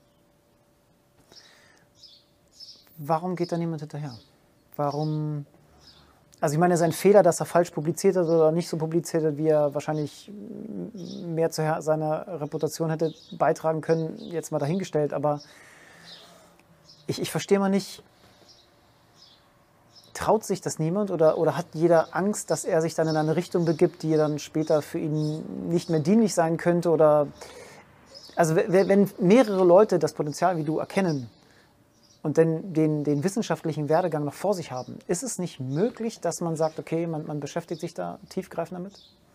Das, das finde ich immer so bedauerlich. Was, was, warum ist das so? Ja, das ist die, die Gretchenfrage dieser ganzen Sache. Warum beschäftigt man sich nicht mit den ungewöhnlichen Sachen? Ja. Wissenschaft ist eine ist so eine, hat sich so stark institutionalisiert, mhm. dass, sie, dass sie ein Selbstzweck geworden ist. Ich bin aufgewachsen mit, der, mit dem Anspruch, Wissenschaft dient dazu, die Welt zu erkennen und mein, meine, meine Erkenntnis zu, zu erweitern. Wissen zu schaffen. Wissen zu schaffen, genau. Ja. Äh, sowohl für mich persönlich als auch für, für die Gesellschaft. Letztendlich ist das zwar ein Ideal, aber ich habe es ich selten so, ähm, ja, es wird selten umgesetzt. Äh, aber es ist tatsächlich etwas, das ist dieser Widerspruch, den viele sehen. Mhm. Die, weil das ist tatsächlich das Selbstverständnis vieler Wissenschaftler. Aber in der Realität, im Alltag, sie, wenn Sie im Büro sitzen, wenn Sie Ihre Forschungsgelder beantragen, wenn Sie äh, teilweise ähm, befristete Anstellungen haben, ja. dann können, kann man sich solche, solche Luxusgedanken nicht leisten. Ja, man muss abliefern in überschaubarer, planbarer Zeit. Das ist das. Das ist das eine. Und Heim ist nicht, ist nicht in planbarer Zeit oder ist, ist nicht in, in, in, in, im, äh, im Zeitraum einer Diplomarbeit oder ja, eine Doktorarbeit vielleicht, aber Heim ist nicht im Rahmen einer Diplomarbeit zu, zu schaffen. Man muss sich erstmal lange reindenken. Wie gesagt, ich habe äh, also es nicht Fulltime gemacht, natürlich, das war immer mein Hobby, aber es dauert, man muss sich, man muss sich einfach auf, auf die Konsequenzen emotional einlassen können. Das ist ja die, können wir vielleicht noch ein bisschen drauf, drauf zu sprechen kommen. Ähm, man muss sich auf die, auf die beruflichen Konsequenzen einlassen können, man muss sich auf die die metaphysischen, persönlichen Konsequenzen einlassen können, die das bedeutet, sich so eine Welt sich zu eigen zu machen. Mhm. Natürlich gibt es die reinen physikalischen Formeln äh, und Überlegungen zur, ja, zur Struktur der Raumzeit. Die, man könnte sagen, ja, man könnte ohne weitere Konsequenzen für das Weltbild mal damit arbeiten, aber irgendwann stößt man ja an die Grenze. Und ich sage mal, ja, wer heute nach Burkhard Heim googelt, der findet stößt einfach unmittelbar darauf, dass es um mehr geht als Physik. Mhm. Das ist nicht zu ignorieren. Der findet auch, findet bald meine Videos, der findet andere Publikationen drüber und äh, da, das stößt viele schnell ab, weil sie merken, da müssten sie sich auf was einlassen, was so in meiner fachlichen Umwelt wahrscheinlich nicht akzeptiert ist. Ja. Und ja, das ist ein, ist ein Grund. Wahrscheinlich, wahrscheinlich kann man noch andere, mhm. äh, andere finden. Aber das sind so, wenn man sich versucht, in die Leute hineinzuversetzen, von denen man denkt, sie müssten es eigentlich machen, äh, das sind so die Haupthindernisse. Ja. Das ist ein, ist, wäre ein großer Luxus, dass jemand in der Position ist. Äh, also er müsste finanziell völlig unabhängig sein und, und, ähm, und gesellschaftlich in einem Sinne unabhängig sein, dass er sich leisten kann, Außenseiterpositionen zu vertreten. Aber in einer Zeit, wo Milliardäre zu Investoren werden, wenn du den Luxus hättest und un, unerschöpfliche geldliche und kapazitive Ressourcen hättest, was wäre dein konkreter Vorschlag für ein Forschungsteam, zusammengestellt, wo, wo kann man ansetzen, wo kann man forschen, wo kann man im besten Fall nachweisen, dass das, was er postuliert hat, beweisbar wäre oder zumindest so nahbar gemacht werden könnte, dass man der allgemeinen Wissenschaft einen Anreiz geben kann. Es liegen ja Pläne für Experimente in der Schublade. Mhm. Erstens sein, ähm, sein ursprüngliches Experiment, einen Gravitationsfeldantrieb zu, zu bauen. Mhm.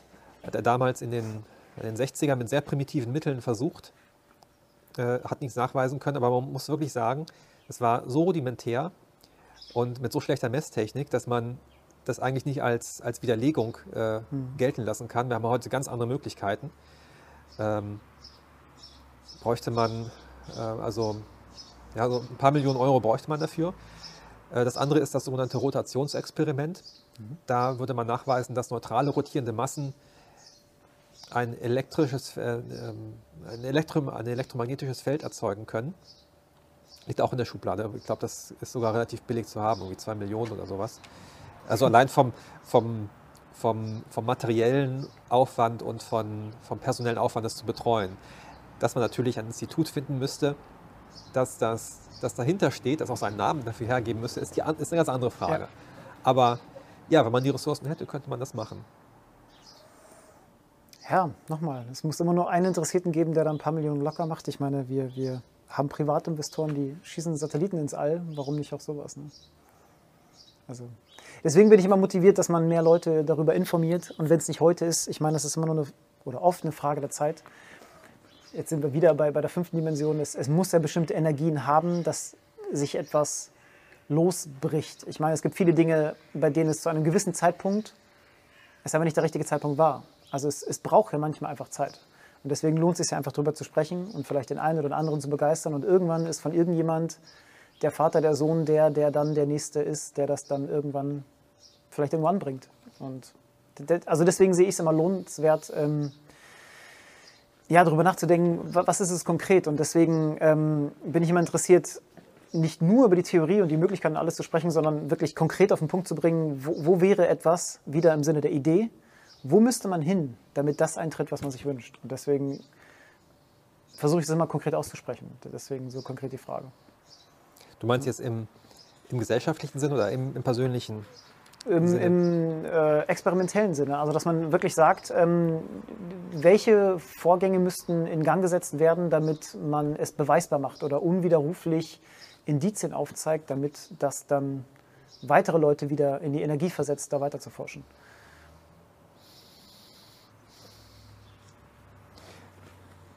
Man muss den, den kollektiven Willen aufbringen, ja. zunächst mal. Und alle Faktoren ausschalten, die dem, wo man sich selber sabotiert mit. Das ist jetzt das ist vielleicht ein bisschen, ein bisschen psychologischer. Ähm, mal abgesehen von den Ressourcen, man muss, man muss wirklich dann dranbleiben. Das ist eine Frage vielleicht von ganz normalem, da spielt von ganz normalem Projektmanagement, äh, was, was ich eigentlich hauptberuflich mache. Und, ähm, und man braucht eben ein Team, das dahinter steht. Ja. Und dann ist sehr viel möglich. Mhm. Wie das dann akzeptiert wird? Gut, es gibt, es gibt, obwohl es nicht so scheint, gibt es eine ganze Menge Menschen, die, ähm, die sich auch ernsthaft damit beschäftigen. Also in den USA gibt es den, den Bob Bigelow, der, der UFO-Forschung finanziert seit, seit, seit Jahrzehnten eigentlich. Ja. Ähm, und äh, es gibt viele Menschen, die sehr begeistert wären über die, über, die, über die Aussicht, dass in dieser Hinsicht mal was auf den Tisch kommt. Ja. Von den Medien kann man eigentlich nichts erwarten, weil die bedienen das Bedürfnis der, der Menschen nach, nach sanfter Unterhaltung, bei der man sich nicht zu viel aufregen muss und nicht zu viel und abends nach Feierabend nicht zu viel Gedanken machen muss. Ja. Ich sehe da überhaupt keine böse, ich brauche überhaupt keine böse Absicht äh, dahinter zu vermuten, äh, wenn ich, ähm, um das zu erklären, dass das so ist. Äh, das ist halt so der Prozess, der, wie, wie, wie es läuft. Mhm. Ja, aber der Grund, warum ich diesen Kanal angefangen habe, ist ja, man muss es, muss es, in, äh, muss es streuen, man muss es verfügbar machen, man muss ihn auch verfügbar halten. Also wenn du dir, dir suchst nach, nach, wenn du nach dem Heim suchst, äh, dann findest du, übrigens mittlerweile ist der, ist der an der Stelle mal der Wikipedia-Artikel, ist vor ein paar Monaten richtig geil geworden. Das war früher okay. so, so, so, eine kleine Schmähschrift, ein paar Zeilen. Und irgendjemand hat sich richtig Mühe gemacht. Also vielen Dank unbekannterweise an, die, an der Stelle vielleicht. Okay. Ähm, hat sich richtig Mühe gemacht, da die, die biografischen Daten richtig zu machen, äh, richtig ausführlich und auch Aspekte der Theorie darzustellen. Also ist schon, hat sich schon mal sehr verbessert. Ähm, gut, dann gibt es, gibt es sehr gute Publikationen vom Herrn von Ludwiger. Mhm. Der, also auf YouTube gibt es einige Vorträge, die gehen dann aber auch so eine Stunde. Ähm, auch ein paar Interviews auf Crop FM. Und dann gibt es natürlich Leute, die machen so ein bisschen Trittbrettfahrerei, also ähm, ich will es gar nicht so sehr abwerten oder zu böse sein, aber äh, da wird also mit dem Heim Werbung gemacht, ohne dass man ihn, dass man ihn allzu gut versteht. Mhm. Äh, kritisiere ich auch relativ offen in, mein, in, in zwei, drei Videos. Und, ähm, aber um die, um die Originalgedanken lebendig zu halten, äh, das ist mein Anliegen einfach, dass es in dieser modernen Form verfügbar ist, ja. dass man auch nicht sich durch, durch graue Textbücher wühlen muss, sondern ich versuche es immer so künstlerisch ein bisschen zu illustrieren mit, äh, mit den Zeichnungen und eben so in der ja, so in Präsentationsform und auch in, der, so, so in so 10-Minuten-Portionen, was, was in der, was im, in, in, 2000, in den 2020ern so die, die, die, äh, die maximale Aufmerksamkeitsspanne ist, die man so auf YouTube verbringt. Ja. Genau. Die 10 Minuten hatten meinst du? Die 10 Minuten. Ja, genau. Aber wie du es gerade angesprochen hast, ähm, ich hatte vorhin gesagt, du hast hier so eine schönen Sachen stehen und ich habe mich immer gefragt, äh, wenn ich deine Videos äh, gesehen habe, diese Zeichnungen, sind die von dir selber? Die sind von mir selber. Und wo kommen die her? Also ich meine, wo... Aus anderen geistigen Bereichen. Das, äh, also das habe ich mich auch gefragt, ähm, weil die wirken so, wie, wie soll ich sagen, ähm, ich habe sie bisher nichts anderem zuordnen können, aber sie passen zu dem, über das, was du sprichst, aber nicht auf eine logische Weise, sondern eher auf eine gefühlte Weise. Und deswegen finde ich das immer so widerspiegelnd naheliegend, obwohl ich nicht genau weiß, woher. Und das fand ich immer sehr interessant. Ja, das ist meine meine, meine geheime pädagogische Strategie sozusagen. Ich kann sie mal hier beschreiben. Information ist, nie, ist immer gekoppelt an Gefühle. Ist auch eine Sache, die uns nicht beigebracht wird oder die uns meistens unbewusst ist, aber kann, ohne, ohne die emotionale Komponente ist, ist Wissen nicht vollständig. Mhm. Und die Bilder dienen dazu, eine positive Gefühlsreaktion zu erzeugen, die es ermöglicht, dass das, was ich dabei erzähle, leichter absorbiert wird. Mhm. Ist nicht als Trick gemeint oder sowas, oder dass man sich, dass man sich die Leute einschläfere oder sowas, sondern ich versuche, ja, ich, glaub, ich, ich, versuch, ich versuche einen anderen Bereich des Gehirns dabei anzuregen gewissermaßen. Und das, ähm, und das erzeugt eine, ja, das geht dann leichter. Aber von dem, was ich gerade gesagt habe, ohne dass du mich dazu aufgefordert hast, scheint es ja das zu erfüllen, was du dir ursprünglich oder unterbewusst dabei gedacht hast. Scheint so. Deswegen, witzig. Du musst mir mal, wir sind ja hier bei dir hier. Wenn du magst, musst du mir mal welche zeigen danach. In real life, ich würde mal gerne Kann ich, kann ich machen, ja. Interessant. cool. Ähm, ich habe mir noch ein, zwei Sachen auf dem Zettel stehen. Du hast es gerade angesprochen. Du hast gesagt Besucher. Mhm. Ähm, es ist ja nicht, also jeder, der Burkhard Heim googelt oder bei YouTube sucht, der kommt relativ schnell auch zum Thema UFO, UAP, Antrieb. Also ganz konkret, nicht nur, ich sage mal so ein bisschen ablässig, nicht bezogen auf das grüne Männchen-Thema, sondern ganz konkret auch auf die mögliche Technologie, die dahinter steckt. Ähm, jeder, der jetzt noch nicht in dem Thema drin ist, mag das Ganze vielleicht sehr strange und befremdlich finden. Aber es gibt ja extrem konkrete Indizien, die, wenn man sich wirklich mal in die Thematik reinliest, immer oder oft ein wiedererkennendes technologisches Bild widerspiegelt. Also Fluggeräte, die auf eine Art und Weise fliegen, die nichts mit der konventionellen Rückstoßart zu tun hat. Also konkret, es fliegen Objekte, die zum Beispiel keinen Überschallknall erzeugen, obwohl sie im Überschallbereich fliegen, was eigentlich unmöglich ist. Ähm, sie erzeugen keine Hitze, also sie haben sehr wahrscheinlich keine Düsenantriebe oder sonstiges und sie haben Beschleunigungsarten, die keinem dem uns bekannten ja, Fluggerät zuzusprechen sind. Abgesehen jetzt von dem, was es ist, wo es herkommt, wer sie steuert, auf diese ganze Thematik möchte ich eigentlich gar nicht eingehen. Es geht ja eher für mich jetzt um die mögliche Technik, die dahinter stehen könnte und womit sie gewährleistet werden kann. Und da hat Heim und auch Illebrand von Ludwiger, glaube ich, schon sehr konkrete Gedankengänge und das ist auch das, was du gerade ansprachst mit dem Feldantrieb, oder? Ja, das würde mich interessieren. Was, was weißt du darüber oder wie, wie kann man das ja, zusammenfassen? Das war eine der ersten Arbeiten, die Heim seinerzeit vorgestellt hat. Da war er, glaube ich, noch im Studium sogar, also 1954, 1957. Äh, hat ohne, sein, ohne Wissen seiner Professoren hat er Vorträge gehalten über Weltraumfahrt, was damals als unglaublich unseriös war, galt heute, ist, heute gilt UFO-Forschung als unseriös, aber normale Raketentechnik galt damals auch als unseriös. Man und muss sagen, das war bevor Sputnik im Weltall war. Das war kurz bevor Sputnik ins, im, im Weltall war und da, hat, da haben äh, so Karl Friedrich von Weizsäcker hat damals noch geäußert, ja, es wird nicht möglich sein, Satelliten in einer stabilen Umlaufbahn zu hängen, weil die, äh, die Abweichungen sind zu groß oder äh, die, die würden keine genauen Messinstrumente ja. nennen. Also dieselbe Story, ja. Ähm, äh, es ist unmöglich, also brauchen wir uns nicht damit beschäftigen. Genau. Ähm, ja. ich, ich, weiß nicht, warum man, nicht, warum man nie was lernt aus den vielen Beispielen in der Wissenschaftsgeschichte, dass es eben doch geht.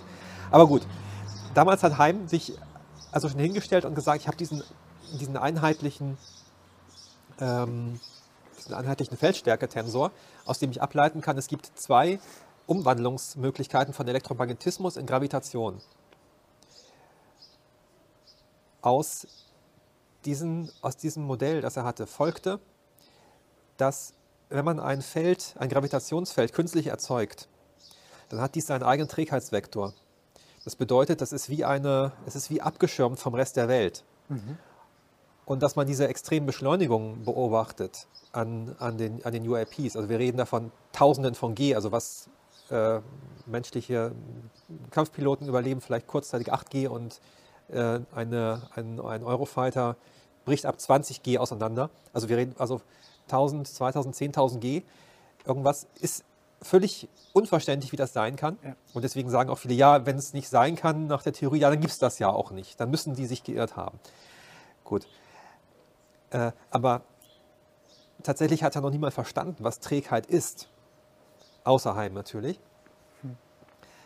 Und ja, es, ist, es, gibt ein, also es gibt diesen Abschirmeffekt, beziehungsweise ein, ähm, diese, diese, dieses Phänomen Trägheit entsteht erst an der Stelle, wo ähm, ja, an der, an der Stelle, wo auch Gravitation entsteht. Und wenn das Feld in eine bestimmte Richtung geht, dann geht eben auch die Trägheit in die Richtung. Also wer da drin sitzt in diesen, diesen Objekten, der, der merkt nichts. Also es hebt, die Trägheit, gesagt. es hebt die Trägheit auf, sodass die... Nee, die Trägheit des äußeren Universums spielt einfach keine Rolle. Du hast deine eigene Trägheit. Also in dem eigenen Bezugspunkt existiert nicht die Trägheit, die Trägheit von außerhalb sozusagen. Mhm. Ja.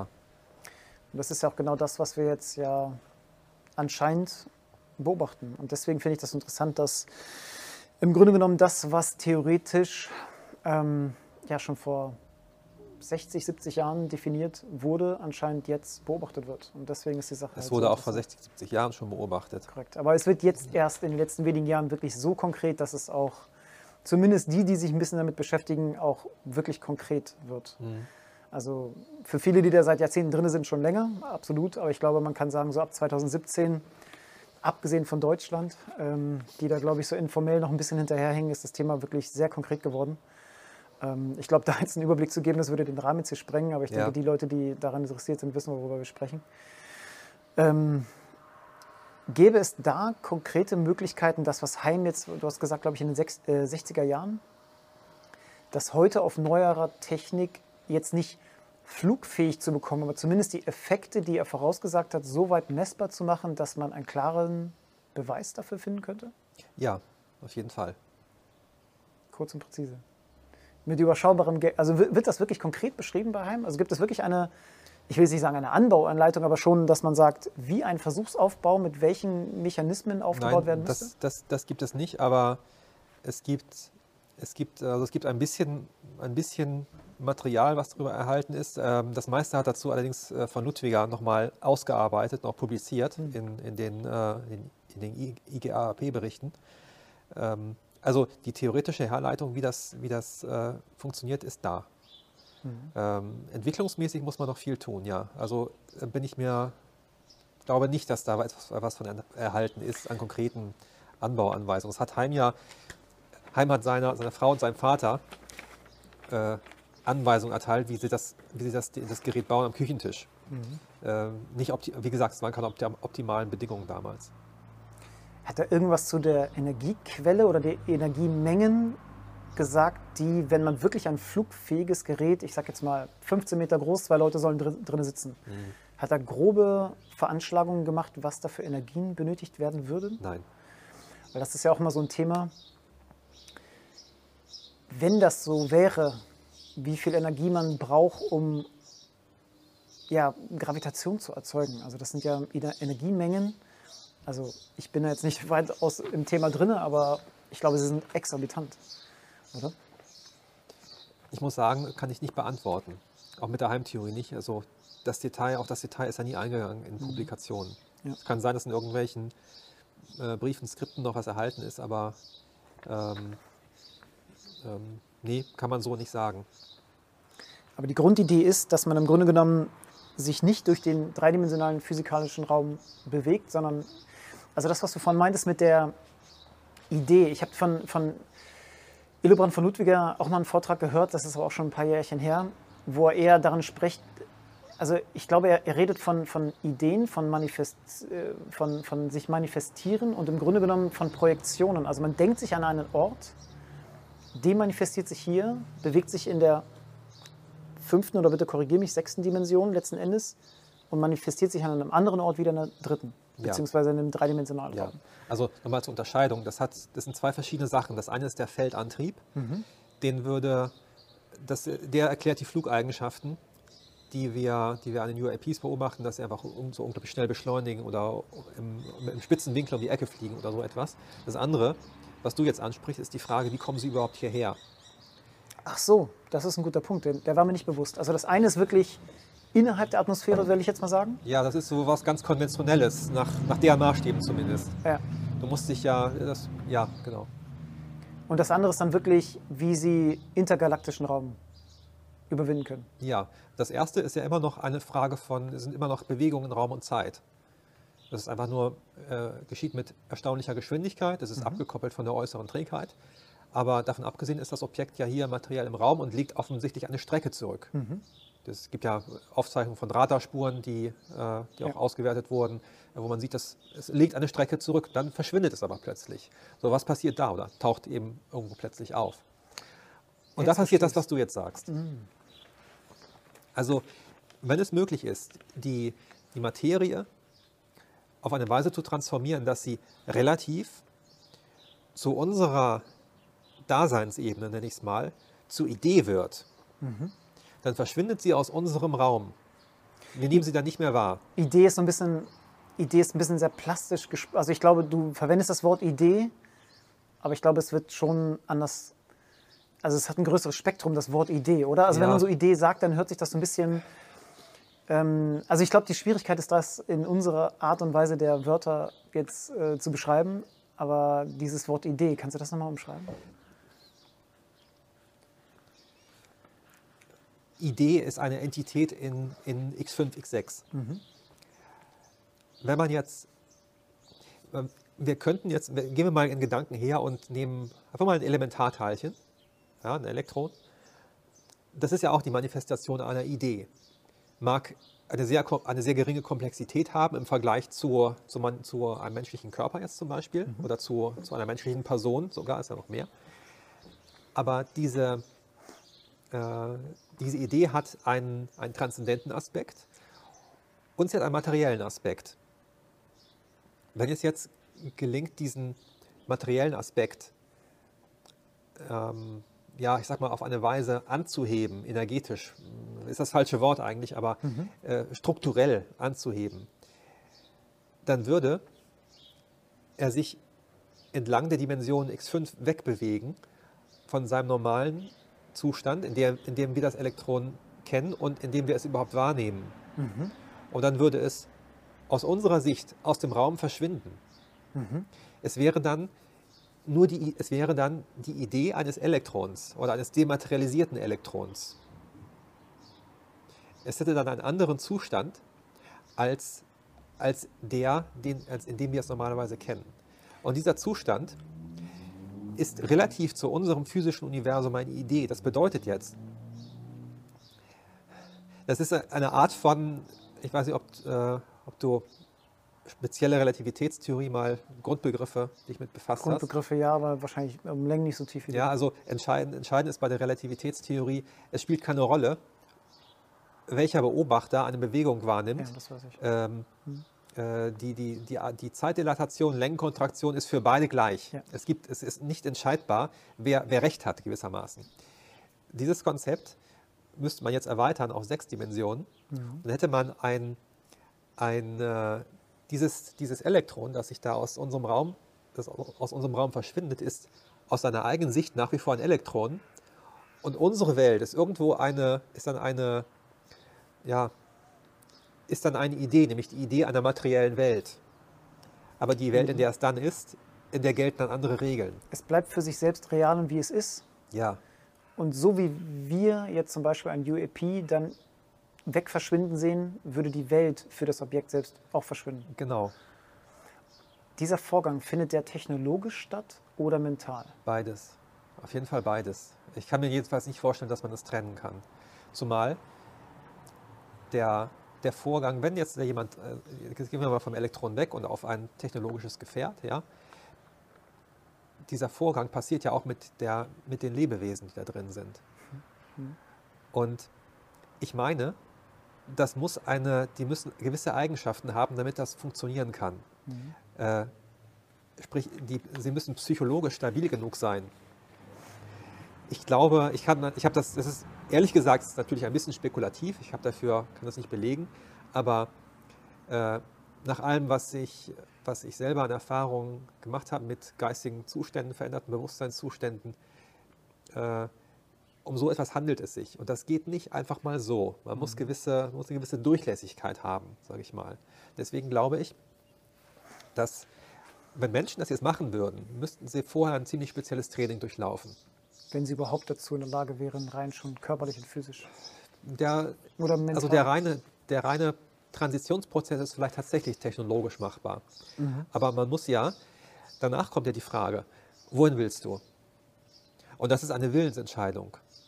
Das heißt, die, die Insassen dieses Gefährtes müssen sich konzentrieren auf ihr Ziel. Und wenn zwei drin sind, müssen sie sich auf das Gleiche konzentrieren. Und wenn zwei drin sind, müssen sie sich auf das Gleiche konzentrieren. Mhm. Es muss gar nicht so konkret sein. Sie können jetzt sagen, ich will einen anderen Planeten im Universum mit Sauerstoffatmosphäre besuchen und äh, kommen dann vielleicht irgendwo raus, wo es so ähnlich ist wie auf unserer Erde. Jetzt mal, mal, mal angenommen, wir, wir reisen irgendwo hin oder andere von ähnlichen Zuständen kommen zu uns, weil das für sie so kompatibel ist. Mhm. Das ist diese, wieder diese Frage der Ähnlichkeit. Also zwei Planeten mit ähnlichen Atmosphären sind sie strukturell ähnlicher, mhm, vielleicht äh, als, als die Erde und der Jupiter, obwohl die physikalische Entfernung von dem einen vielleicht, äh, was sind das, 400 Millionen Kilometer oder sowas, das andere sind 400 Millionen Lichtjahre, äh, spielt da eben keine Rolle.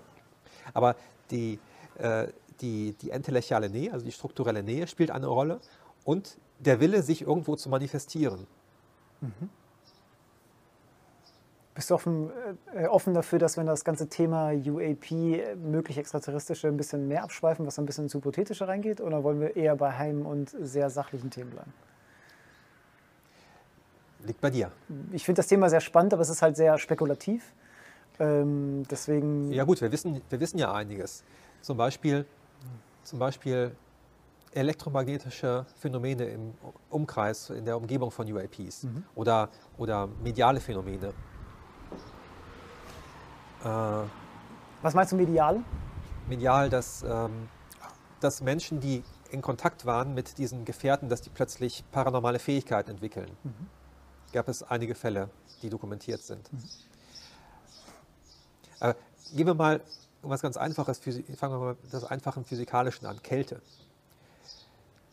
In der Umgebung dieser, dieser Gefährte, berichten manche, äh, empfinden sie starke Kälte oder aber starke Hitze. Mhm.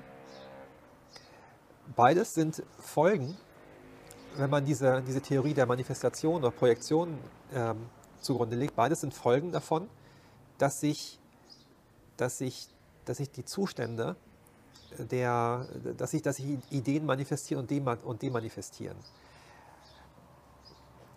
Gehen wir mal äh, machen wir nochmal einen Sprung zu einem anderen Thema, nämlich zu Geistererscheinungen. Mhm. Da ist es nämlich besser verständlich, vielleicht sogar, oder besser dokumentiert, weil bei Geistererscheinungen hast du, hast du häufig, sagen die Leute, die, das, die da in Kontakt kommen mit solchen Phantomen, mir, wird, mir läuft ein kalter Schauer über den Rücken. Das sind oder? ähnliche Aussagen dazu, ja.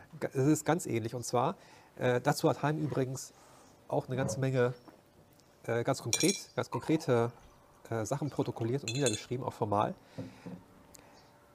Die, was da in den Transdimensionen ist, sind, ist keine Energie. Das muss man vielleicht nochmal ganz klar sagen. Das äh, kann nicht leicht verwechselt werden.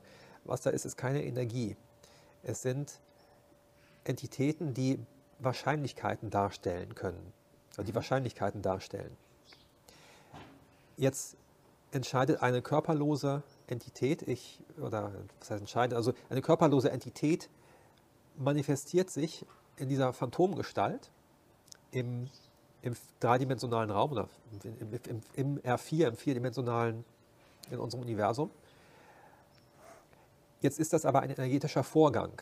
Mhm. Es kann keine Energie mitgebracht werden von drüben gewissermaßen, aber sie muss irgendwo herkommen. Mhm. Und das geschieht durch eine Entropieabsenkung. Das, äh, dadurch entsteht die Form.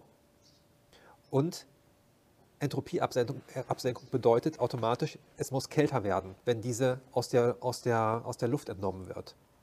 Das ist der Grund, warum diese Kälteempfindungen auftreten. Mm. Also die sind, äh, man müsste natürlich mal ein Thermometer an so einen Geist ranhalten. Ist das so eine Biene? Ja, ja. Hm. Äh, man müsste natürlich mal ein Thermometer ranhalten. Ich weiß nicht, ob das mal gemacht wurde. Aber das ist eine ganz klare Voraussage, die, die Heim macht. Das ist also ein physikalischer Effekt. Es ist kein subjektives, mir graut und mir wird kalt deswegen. Mhm. Es, ist, äh, es muss tatsächlich kälter werden. Und dass derselbe Prozess und dieselben Beobachtungen bei UFO-Landungen gemacht werden, ja. das finde ich ganz bemerkenswert. Denn das deutet mhm. darauf hin, dass das etwas Ähnliches ist, dass ich, eine, eine, dass ich ein, ja in dem Fall ein Objekt mit, mit Insassen gegeben, gegebenenfalls aus einem mhm. aus einem Transbereich manifestiert und materiell wird an der Stelle. Mhm. Also das, das, das ist teilweise, das ist zumindest teilweise dabei, Energie aus der Umgebung absorbiert, thermische Energie. In der fünften und sechsten vergeht Zeit nicht linear, oder? Ja, Zeit ist da, spielt, da weniger, spielt da eigentlich keine Rolle. Ja. Äh, es gibt natürlich eine Koppelung. Mhm. Und den, ähm, also es gibt, es gibt eine Koppelung und es gibt eine, eine Richtung, in die sich die Dinge entwickeln. Ja, oder worauf willst du hinaus? Ich will darauf hinaus, dass, also wenn wir jetzt ein bisschen bei Nahtod, Nachtod, Geistererscheinungen, also was ich jetzt sage, hat eigentlich nichts von dem zu tun, was ich bei Heim direkt gelesen habe, sondern es ist eher so ein bisschen dahergeholt gefühlt. Also ich, ich muss ein bisschen vorsichtig sein. Aber wenn, wenn wir jetzt davon sprechen, jemand beendet sein physisches Leben, dann hat er ja eine sehr hohe geistige Komplexität und Struktur gehabt, die auf einmal durch den physischen Tod in der physischen Welt ja sich auflöst. Nicht, nicht auflöst, sondern in der physischen Welt ein Ende findet. Und wenn wir von Geistern sprechen, auch Geistern, die Personen, die gestorben sind, zugesprochen sind, ist das die Struktur, die dann überbleibt, die nicht in der physischen Welt ja weiter bestehen bleibt? Verstehst du die Frage? Ja, aber da muss man, da muss man vorsichtig sein, weil es scheint ja sehr verschiedene Möglichkeiten zu geben. Ja. Hm, was, wer sich mit Geistererscheinungen beschäftigt, der, der kommt meistens zu dem Schluss, dass, dass diese speziellen verstorbenen Personen, also dass es verstorbene Personen sind, ist ist äh, gut dokumentiert meistens. Die können auch Lebensdaten geben von, von oder ihre Todesumstände beschreiben, was dann nachprüfbar ist. Hm. Das sind meistens Personen, die, die,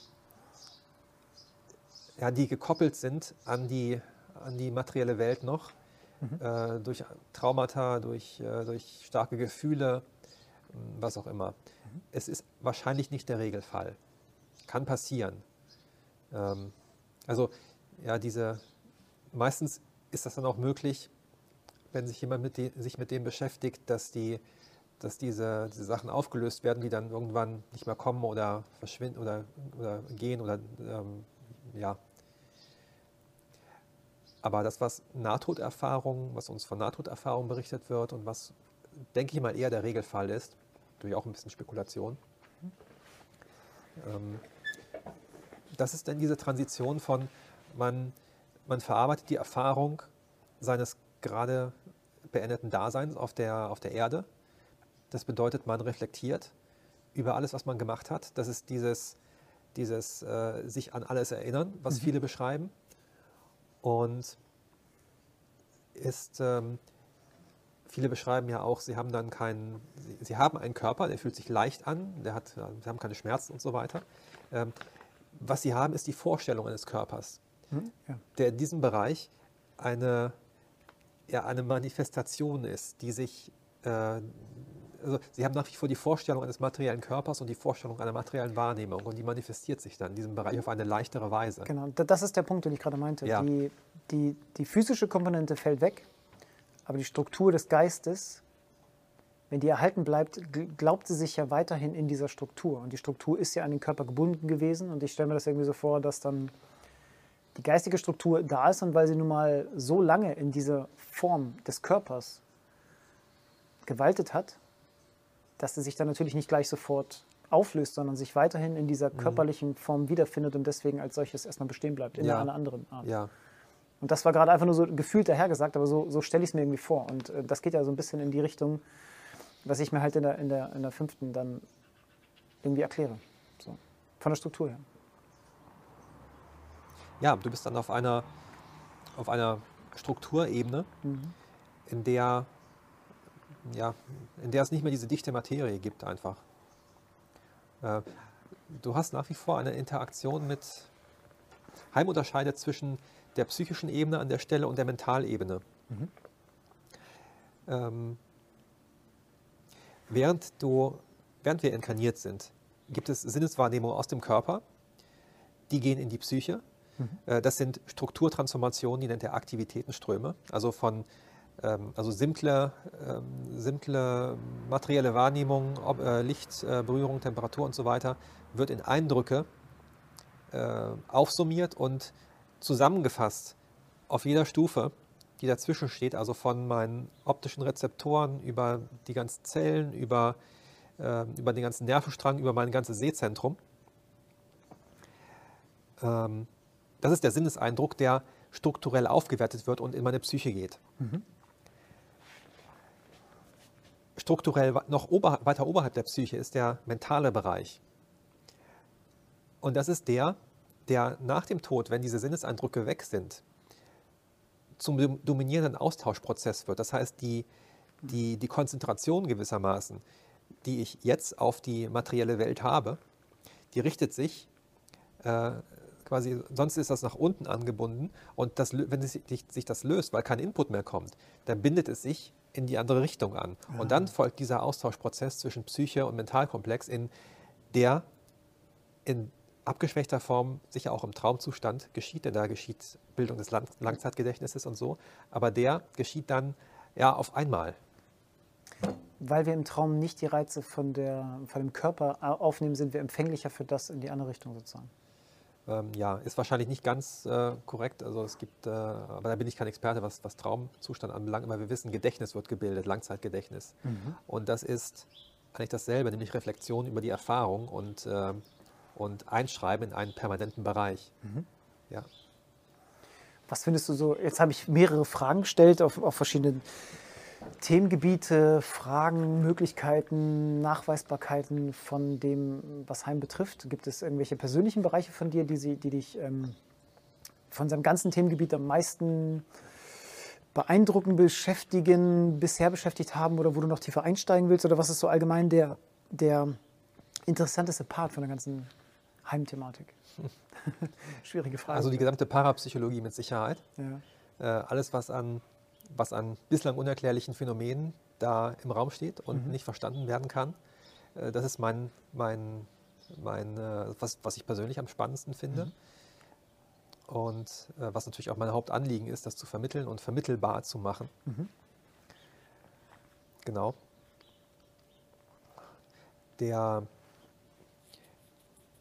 ich denke darüber hinaus, Heim ist eine, eine Verstandestheorie. Und nun erkennen wir die Welt nicht nur mit, mit unserem Verstand. Also ich sehe ganz klar, dass es, dass es da Grenzen gibt. Wenn man, wenn man äh, andere Bewusstseinszustände erfahr, äh, erfährt, dann ist man teilweise, so, noch ein Diskussionsteilnehmer, komm. wenn man solche anderen Bewusstseinszustände erfährt, dann kommt man auch, kann man auch an den Punkt kommen, wo der Intellekt einfach ausgeschaltet ist, oder muss man sogar, weil sonst passieren gewisse Prozesse, Emotionen etc. nicht. Und äh, ähm, was, ich vor, was, was ich vielleicht schon vorher mal gesagt habe, an irgendeiner Stelle geht man wieder in den Alltag zurück und muss es übersetzen. Mhm. Und da kommt dann, schaltet der Verstand wieder ein und da kommt ja. dann Heim ins Spiel. Genau. Das sagen auch mehrere. Aber, aber streng genommen, äh, um, also erstmal, die Kenntnis der Heimtheorie ist wahrscheinlich ist keine Voraussetzung dafür, oder ist, ist keine Methode dafür, dass man sich in diesen, diesen Dimensionen mhm. bewegt, dass man Medialität trainiert, dass man geistiges Heilen macht, was auch immer. Äh, ist keine Voraussetzung dafür. Äh, das ist wahrscheinlich sogar eher ein Hindernis, weil äh, mhm. zu sehr im Verstand zu sein, das blockiert dann äh, ja, blockiert die inneren Ressourcen dafür irgendwo. Genauso Verstand, Verstehen. Es ist da, um zu verstehen, aber der Verstand an sich ist, glaube ich, ja nicht der Ort, wo die Kreativität oder das nee. Umsetzen eigentlich stattfindet. Nein. Und, also Heim kannte, kannte solche Zustände auch, mhm. als er an, an seiner Tafel stand und sagte, ich, oder das beschrieb als, dass das nicht ich schreibe, sondern es schreibt mich. Das ist ja auch so das, was du, glaube ich, vorhin mit dem Zeichnen meintest? Ja, genau. genau. Ist zwar also nicht ganz so intensiv in dem Sinne, aber mhm. ähm, ja, ich weiß genau, was du meinst. Also ich ist auch das, was, was Einstein übrigens beschrieben hat. Ich, ich jetzt gerade noch, ich hätte es wirklich. Was für die Qualität von, von Heim wiederum spricht. Ja, ich hätte es genau angesprochen. Ich kenne Einstein jetzt nicht in- und auswendig. Ich weiß nur, dass es mehrere Äußerungen von ihm gibt, dass er sagt, dass die Einfälle seiner Einfälle schlechthin nicht im Zustand des Verstehens und Verstandes und Suchens, ja. sondern in der Eingebung stattgefunden ja. haben. Und das. Ähm, habe ich persönlich, was so Intuition betrifft. Immer wenn ich nicht darüber nachdenke, was ich wann, wo, wie tue, dann passieren Dinge, die ich im Verstandes nicht getan oder Entscheidungen getroffen hätte. Aber rückwirkend betrachtet sind sie halt geflossen, wo ich im Nachhinein nicht verstehe, wie es passiert ist. Ja. Und dabei dann doch es zielführend ist. Und das ähm, ist jetzt vielleicht nicht ganz so Einstein-mäßig, aber ähm, ich glaube, das sind diese Momente, wo jeder, glaube ich, gefühlt weiß, was damit gemeint ist, aber ich glaube, das kann man mit dem Verstand gar nicht so begreifen. Und das sagen ja auch ganz viele Lehren, dass man ja, den, den, den Verstand mal ruhen lassen muss, also wortwörtlich ihn nach hinten drängen, um in einer anderen Sphäre Dinge sich entfalten lassen zu können. Ja. Auf jeden Fall, auf jeden Fall. Ähm, das Universum ist voll von, von spannenden Dingen und man muss sie vor allem erfahren. Ja. Danach kann man sie vielleicht in, in unserer Welt dann aussprechen, indem man sich einer gewissen Sprache äh, bedient. Da war Heim ja sehr kreativ, was die Sprache anbelangt, mhm. zu kreativ teilweise. Mhm. Ich sage manchmal, ich habe das mal ein bisschen despektierlich gesagt, äh, ähm, Heim ist eine intellektuelle Krücke für Menschen, die zu viel intellektuelle Verbildung genossen haben. Kann man, äh, ist vielleicht ist, äh, ist ein bisschen auf die, ist ein bisschen zugespitzt, aber im Grunde stimmt das so. Mhm. Man, wie ich, wie, ich, wie ich, schon sagte, man kann diese Dinge nicht nachvollziehen, indem man die Theorie kennt. Mhm. Man kann sie danach einordnen. Mhm. Und das ist vielleicht auch einer der Punkte, die das Verständnis oder die Akzeptanz erschweren, wenn, das, wenn jemand diese Erfahrung von vornherein ausschließt. Ja. Und diese Erfahrung ist emotionaler Natur. Dann ist ihm das Wissen nicht zugänglich. Mhm. Also das, äh, das, äh, das Gefühl kommt zuerst. Und danach kommt die intellektuelle Ausarbeitung da sind wir an dem Punkt, wo wahrscheinlich auch viele Wissenschaftler widersprechen würden, weil letztendlich ist Metaphysik, also die Grundannahmen, die man über die Welt trifft, sind immer eine, sind nicht rational begründbar. Mhm. Es ist immer eine, letztendlich eine Glaubensfrage. Auch verschiedene Wissenschaftsparadigmen per se, äh, bleiben wir nur innerhalb der Wissenschaft, der Wissenschaft, können nicht in den seltensten Fällen rational gegeneinander begründet werden. Und es kann nicht rational gesagt werden, welches ist besser. Mhm. Es ist einfach eine, man ist sich einig in der Fachwelt, nach welchem Schema man vorgeht. Mhm. Aber das ist auch alles. Äh, die eigentliche Überzeugung, äh, und das ist, das ist, glaube ich, das trifft dann den Nerv bei vielen, äh, dass man sagt, das ist eine, eine, eine, ein emotionaler Prozess, weil so verstehen sich viele Wissenschaftler überhaupt nicht. Oder ähm, ähm, ja, äh, dieser Prozess wird meistens nicht verstanden oder abgelehnt. Weil es immer eine Regel geben muss, nachdem, nach der es gemessen werden können muss. Ich glaube, das ist immer so das Ding. Ich, ich glaube, wir, wir sind so, ähm, wir sind gierig nach Maßstäben. Wir brauchen eine Messlatte, nach, wir, nach der wir sagen können, das ist drüber, das ist drunter, das ist besser, das ist schlechter. Und ich glaube, das ist ja die Sphäre, wo du meinst, in der das, was jetzt du auf Heim beziehst, eher nicht messbar ist. Also wenn man in Emotionen spricht, dann gibt es ja kein besser oder schlechter. Es gibt kein höher oder drunter. Ist es das, was du meinst? Oder habe ich jetzt gerade die Frage verpasst? Hm.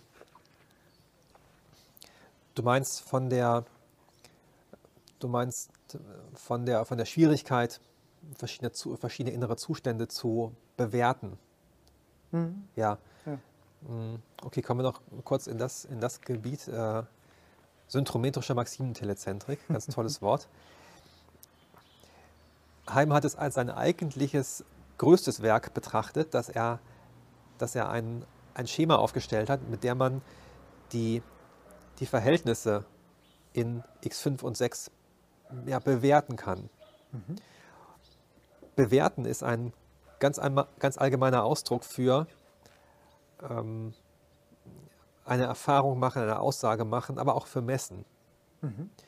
Alles, was wir unter Messen kennen, also was, was auch was mathematisch fassbar ist, ist ein Spezialfall dieses Gedankengebäudes Synchrometrie angewendet auf, ja, auf, die, auf, die, ähm, auf die physikalische Welt, auf den Bereich der Physik. Alles, was darüber hinausgeht, bei allem, was darüber hinausgeht, muss man ein breiteres gedankliches Konzept zugrunde legen. Ähm, man kann sich versuchen vorzustellen, dass wir, dass wir normaler, dass, also wir, sind, wir sind gewohnt ja eine lineare Achse. Äh, äh, also Höhe, Länge, Breite mhm. und ähm, die Zeit ist auch relativ linear. Und dieses, diese, diese Linearität, in der klar geordnet ist, 2 kommt nach 1, 3 kommt nach 2 und 3 kommt auch dann nach 1. Mhm. Äh, das ist ein Spezialfall von etwas Größerem. Und Heim war der Ansicht, die, die Natur, um mal das, äh, die, die Natur im, im übergeordneten Sinne, oder im metaphysischen Sinne vielleicht, die Natur zählt so nicht. Mhm. Die Natur ist nicht linear, äh, ist, nicht, ist nicht linear transitiv, so wie wir Mathematik betreiben, sondern wir haben bislang einen Ausschnitt davon verstanden. Und, und eigentlich ist es ein größeres Konzept, das wir uns zu eigen machen müssen, nämlich wir, wir müssen in einem weiteren Sinne bewerten. Mhm. Klingt alles ein bisschen abstrakt, ich weiß nicht, ob das, ob das gut verständlich ist jetzt.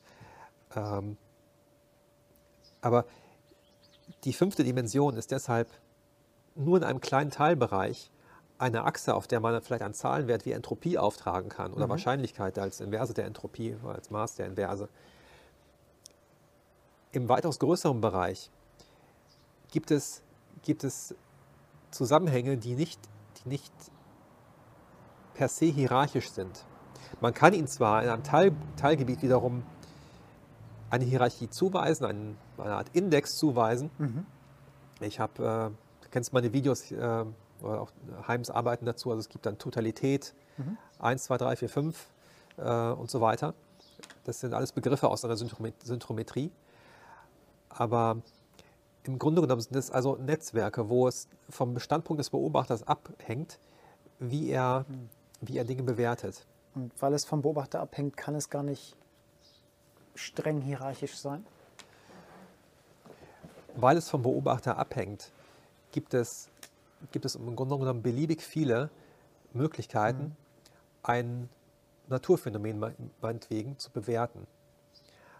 Aber wenn man jetzt eine allgemeine Beschreibung haben will, dann muss man die Art der Bewertung, die eine bestimmte, ein bestimmter Beobachter macht, mit einbeziehen mhm.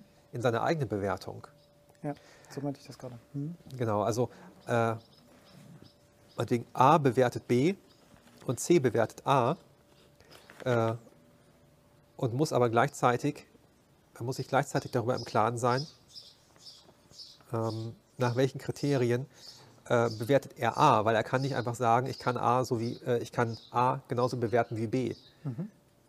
Ja. Ist sehr abstrakt und äh, ist nicht umsonst der, der, äh, der, der Teil, von dem Heim sagte, ist mein größtes Werk, weil es ist sehr schwierig. Ja. ja. Was hast du für noch offene Punkte mit Heim bezüglich Videos? Hast du noch konkrete, ich sag mal, Projekte oder, oder, oder Sachen, die du gerade vornimmst?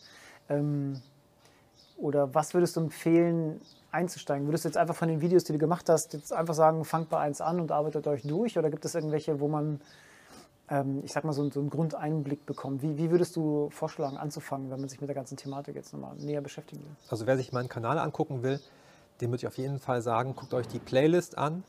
Burkhard Heims Sechsdimensionale Welt, oder so heißt sie, glaube ich, ja. Mhm. Da geht es wirklich von Anfang an, also von äh, Dimensionen der Welt, Elementarteilchentheorie kurz und dann diese Einteilung Materie, Biologie, Psyche, Mentales, mhm. geht bis zum Thema Tod. Ja, von Anfang bis Ende. Äh, das ist das, was ich konzipiert hatte als den Überblick mhm. über, über ja, Heims Weltsicht. Und ich mache, ich habe davon abgesehen rechts und links viele Videos gemacht, die dann immer wieder darauf Bezug nehmen. Mhm. Also wer wirklich einsteigen möchte, am besten guckt euch die, diese gesamte Playlist einmal an, sind 20 oder 22 Videos, a 10 Minuten. Und alles, was ich immer, was ich jetzt an neuen Videos derzeit mache, ich nehme meistens Bezug, ich erkläre es aber nochmal so, so, ja, so, ich versuche es immer zusammenzufassen, worauf ich mich beziehe, genau. Davon abgesehen, ähm, ja, es gibt natürlich, ähm, also noch offen sind die Projekte, durchgehen durch die, die Elementarstrukturen der Materie. Ähm, natürlich auch, ich muss mich ein bisschen nach der Resonanz, nach der Resonanz richten, also es ist nicht für jeden ähm, gutes Thema, mathematische Herleitung. Und ist auch, ist, auch, äh, ist auch für mich das Komplizierteste daran. Schon recht tiefgreifend, ne? Ja, ja. Mhm. Ähm, die, die Manuskripte von Heim zur instrumentellen Transkommunikation, äh, gleiches Thema, das ist auch sehr formal. Das kommt nachher auf ganz spannende Themen, äh, wo es dann tatsächlich auch, wo man, wo man anfangen könnte, über technologische Konsequenzen nachzudenken. Also nicht mhm. bloß über Transkommunikation, also äh, kurz, jetzt haben wir ein anderes Wort angeschnitten, Transkommunikation, äh, technologische Kommunikation mit Verstorbenen über mhm. Radiogeräte oder mit Fernsehgeräten wurde es auch gemacht. Ähm, weil aus dieser Theorie sich, ergibt sich auch die Voraussage über die Biophotonen. Das ist das Spannende daran. Und vielleicht noch, noch andere Möglichkeiten. Gut, aber sonstige Projekte, ja, ähm, Premiere, Ankündigung. Ich, hab's, ich wurde schon öfter gefragt, willst du nicht mal ein Buch drüber schreiben? Hm.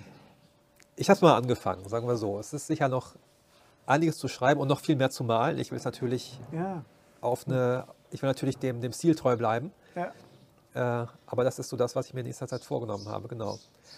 Und davon abgesehen würde ich mich natürlich freuen, wenn mehr Kontakte entstehen zwischen den Leuten, die sich mit Heim ernsthaft beschäftigen, ja. dass man sich austauschen kann und dass man, ja, dass es so ein bisschen eine Community gibt, äh, entsteht. Ich wollte gerade sagen, es, es gibt ja schon gefühlt Kreise, die sich mehr und mehr aufbauen, auch gerade wegen YouTube und viel Podcasting ja. etc. Also es ist schon ähm, viel, was sich da untereinander vernetzt und so weiter. Ähm, ich meine, so sind wir auch äh, zueinander gekommen. Ähm, und ich glaube schon, dass da viele Themengebiete immer mehr und mehr oder näher aneinander ranrücken, wo man früher mal dachte, dass sie getrennt voneinander wären. Also alleine die UFO-Community. Ähm, ja, so ist klar, man, man hat immer mal aufeinander referiert, aber dass es so konkret jetzt wirklich wohl zusammenhängend betrachtet werden kann, ich glaube, das hätte man vor zehn Jahren meines Erachtens so nicht gedacht. Ich glaube, das passiert mit einigen Bereichen und da, glaube ich, sehe ich auch Potenzial, dass sich da mehr und mehr ja, ähm, hauptsächlich zwar im Privatsektor, aber vielleicht dann auch langfristig insgesamt auch wissenschaftlich dann zusammenfindet. Ich meine, gerade auch Bewusstseinsfragen werden auch immer wohl mehr und mehr ernst genommen. Also die, die Frage, was ist Bewusstsein, wie lässt sich das erforschen und allein in dem Gebiet, auch in der allgemeinen Wissenschaft, passiert sehr viel. Und dadurch connecten sich, glaube ich, auch Bereiche, auch in der allgemeinen anerkannten Wissenschaft, die davor immer getrennt betrachtet waren. Hm? Ja, hat sich lange aufgebaut. Das, ähm, fachübergreifend ist, ist so ein, ja, das Schlagwort gibt es eigentlich schon lange, ja. aber wie fachübergreifend man tatsächlich sein muss und wie ernst sich die Fachgebiete nehmen müssen, das, äh, das ist nochmal ein anderer Schritt.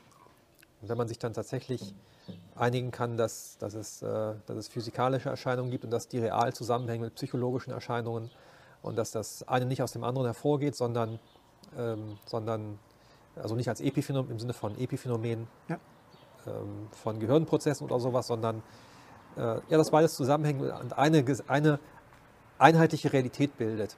Und da müssen wir hin. Cool. Ich habe auf meinem Zettel alles abgefragt, was ich hier vorgenommen habe. Jetzt noch so die Frage, ob du noch Themen hast, die wir nicht angeschnitten haben, die du noch gerne thematisieren würdest, was Heim betrifft oder dich ganz persönlich auch beschäftigt oder interessiert. Ähm, dann könnten wir jetzt noch Themen komplett anschneiden. Äh, die wichtigsten Fragen von meiner Seite aus habe ich jetzt erstmal alle ausreichend und tiefgreifend und sehr zufriedenstellend beantwortet bekommen. Ich glaube, wir haben genug Themen angeschnitten. Ja. Die, dass äh, Leute, die jetzt mit Heim aus sich noch nicht beschäftigt haben, erstmal viel zu denken haben. Man kann leicht überfordern mit der ganzen Sache. Ja. Und ähm, nee, ich glaube, wir haben so ziemlich über jeden Aspekt der seiner Arbeiten gesprochen. Ja, ähm, also einführungsmäßig. Ja. Genau. Und ähm, von daher wäre das für mich eine runde Sache hier. Sehr gut.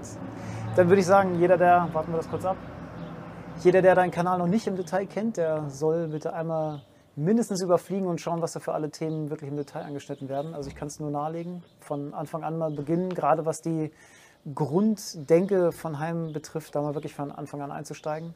Gerade die Dimensionen, wo wir ja auch in dem Video hier jetzt angefangen hatten, dass man da noch wirklich als Basis sich reindenkt, weil ich denke, das ist so die Basis für alles Weitere. Und ja, kann nur empfehlen, sich da reinzulesen, dich zu unterstützen, zu teilen, zu liken, zu kommentieren im besten Fall, Rhythmus, äh, Algorithmus zu unterstützen. Zu abonnieren. Zu abonnieren sowieso. Genau. Und wenn Fragen sind bei uns oder bei dir dann auch zu stellen, dass du da noch weiter darauf eingehen kannst. Na klar. Cool. Also für deinen Besuch möchte ich mich auch mal herzlich bedanken für gerne, das Interview, gerne. auch für die, für die Technik hier. Gerne, gerne. Hat mir sehr viel Spaß gemacht. Ebenfalls. Danke. Dann soweit. Alles gut. Einmal Reihe rum und wir sehen uns. Dankeschön.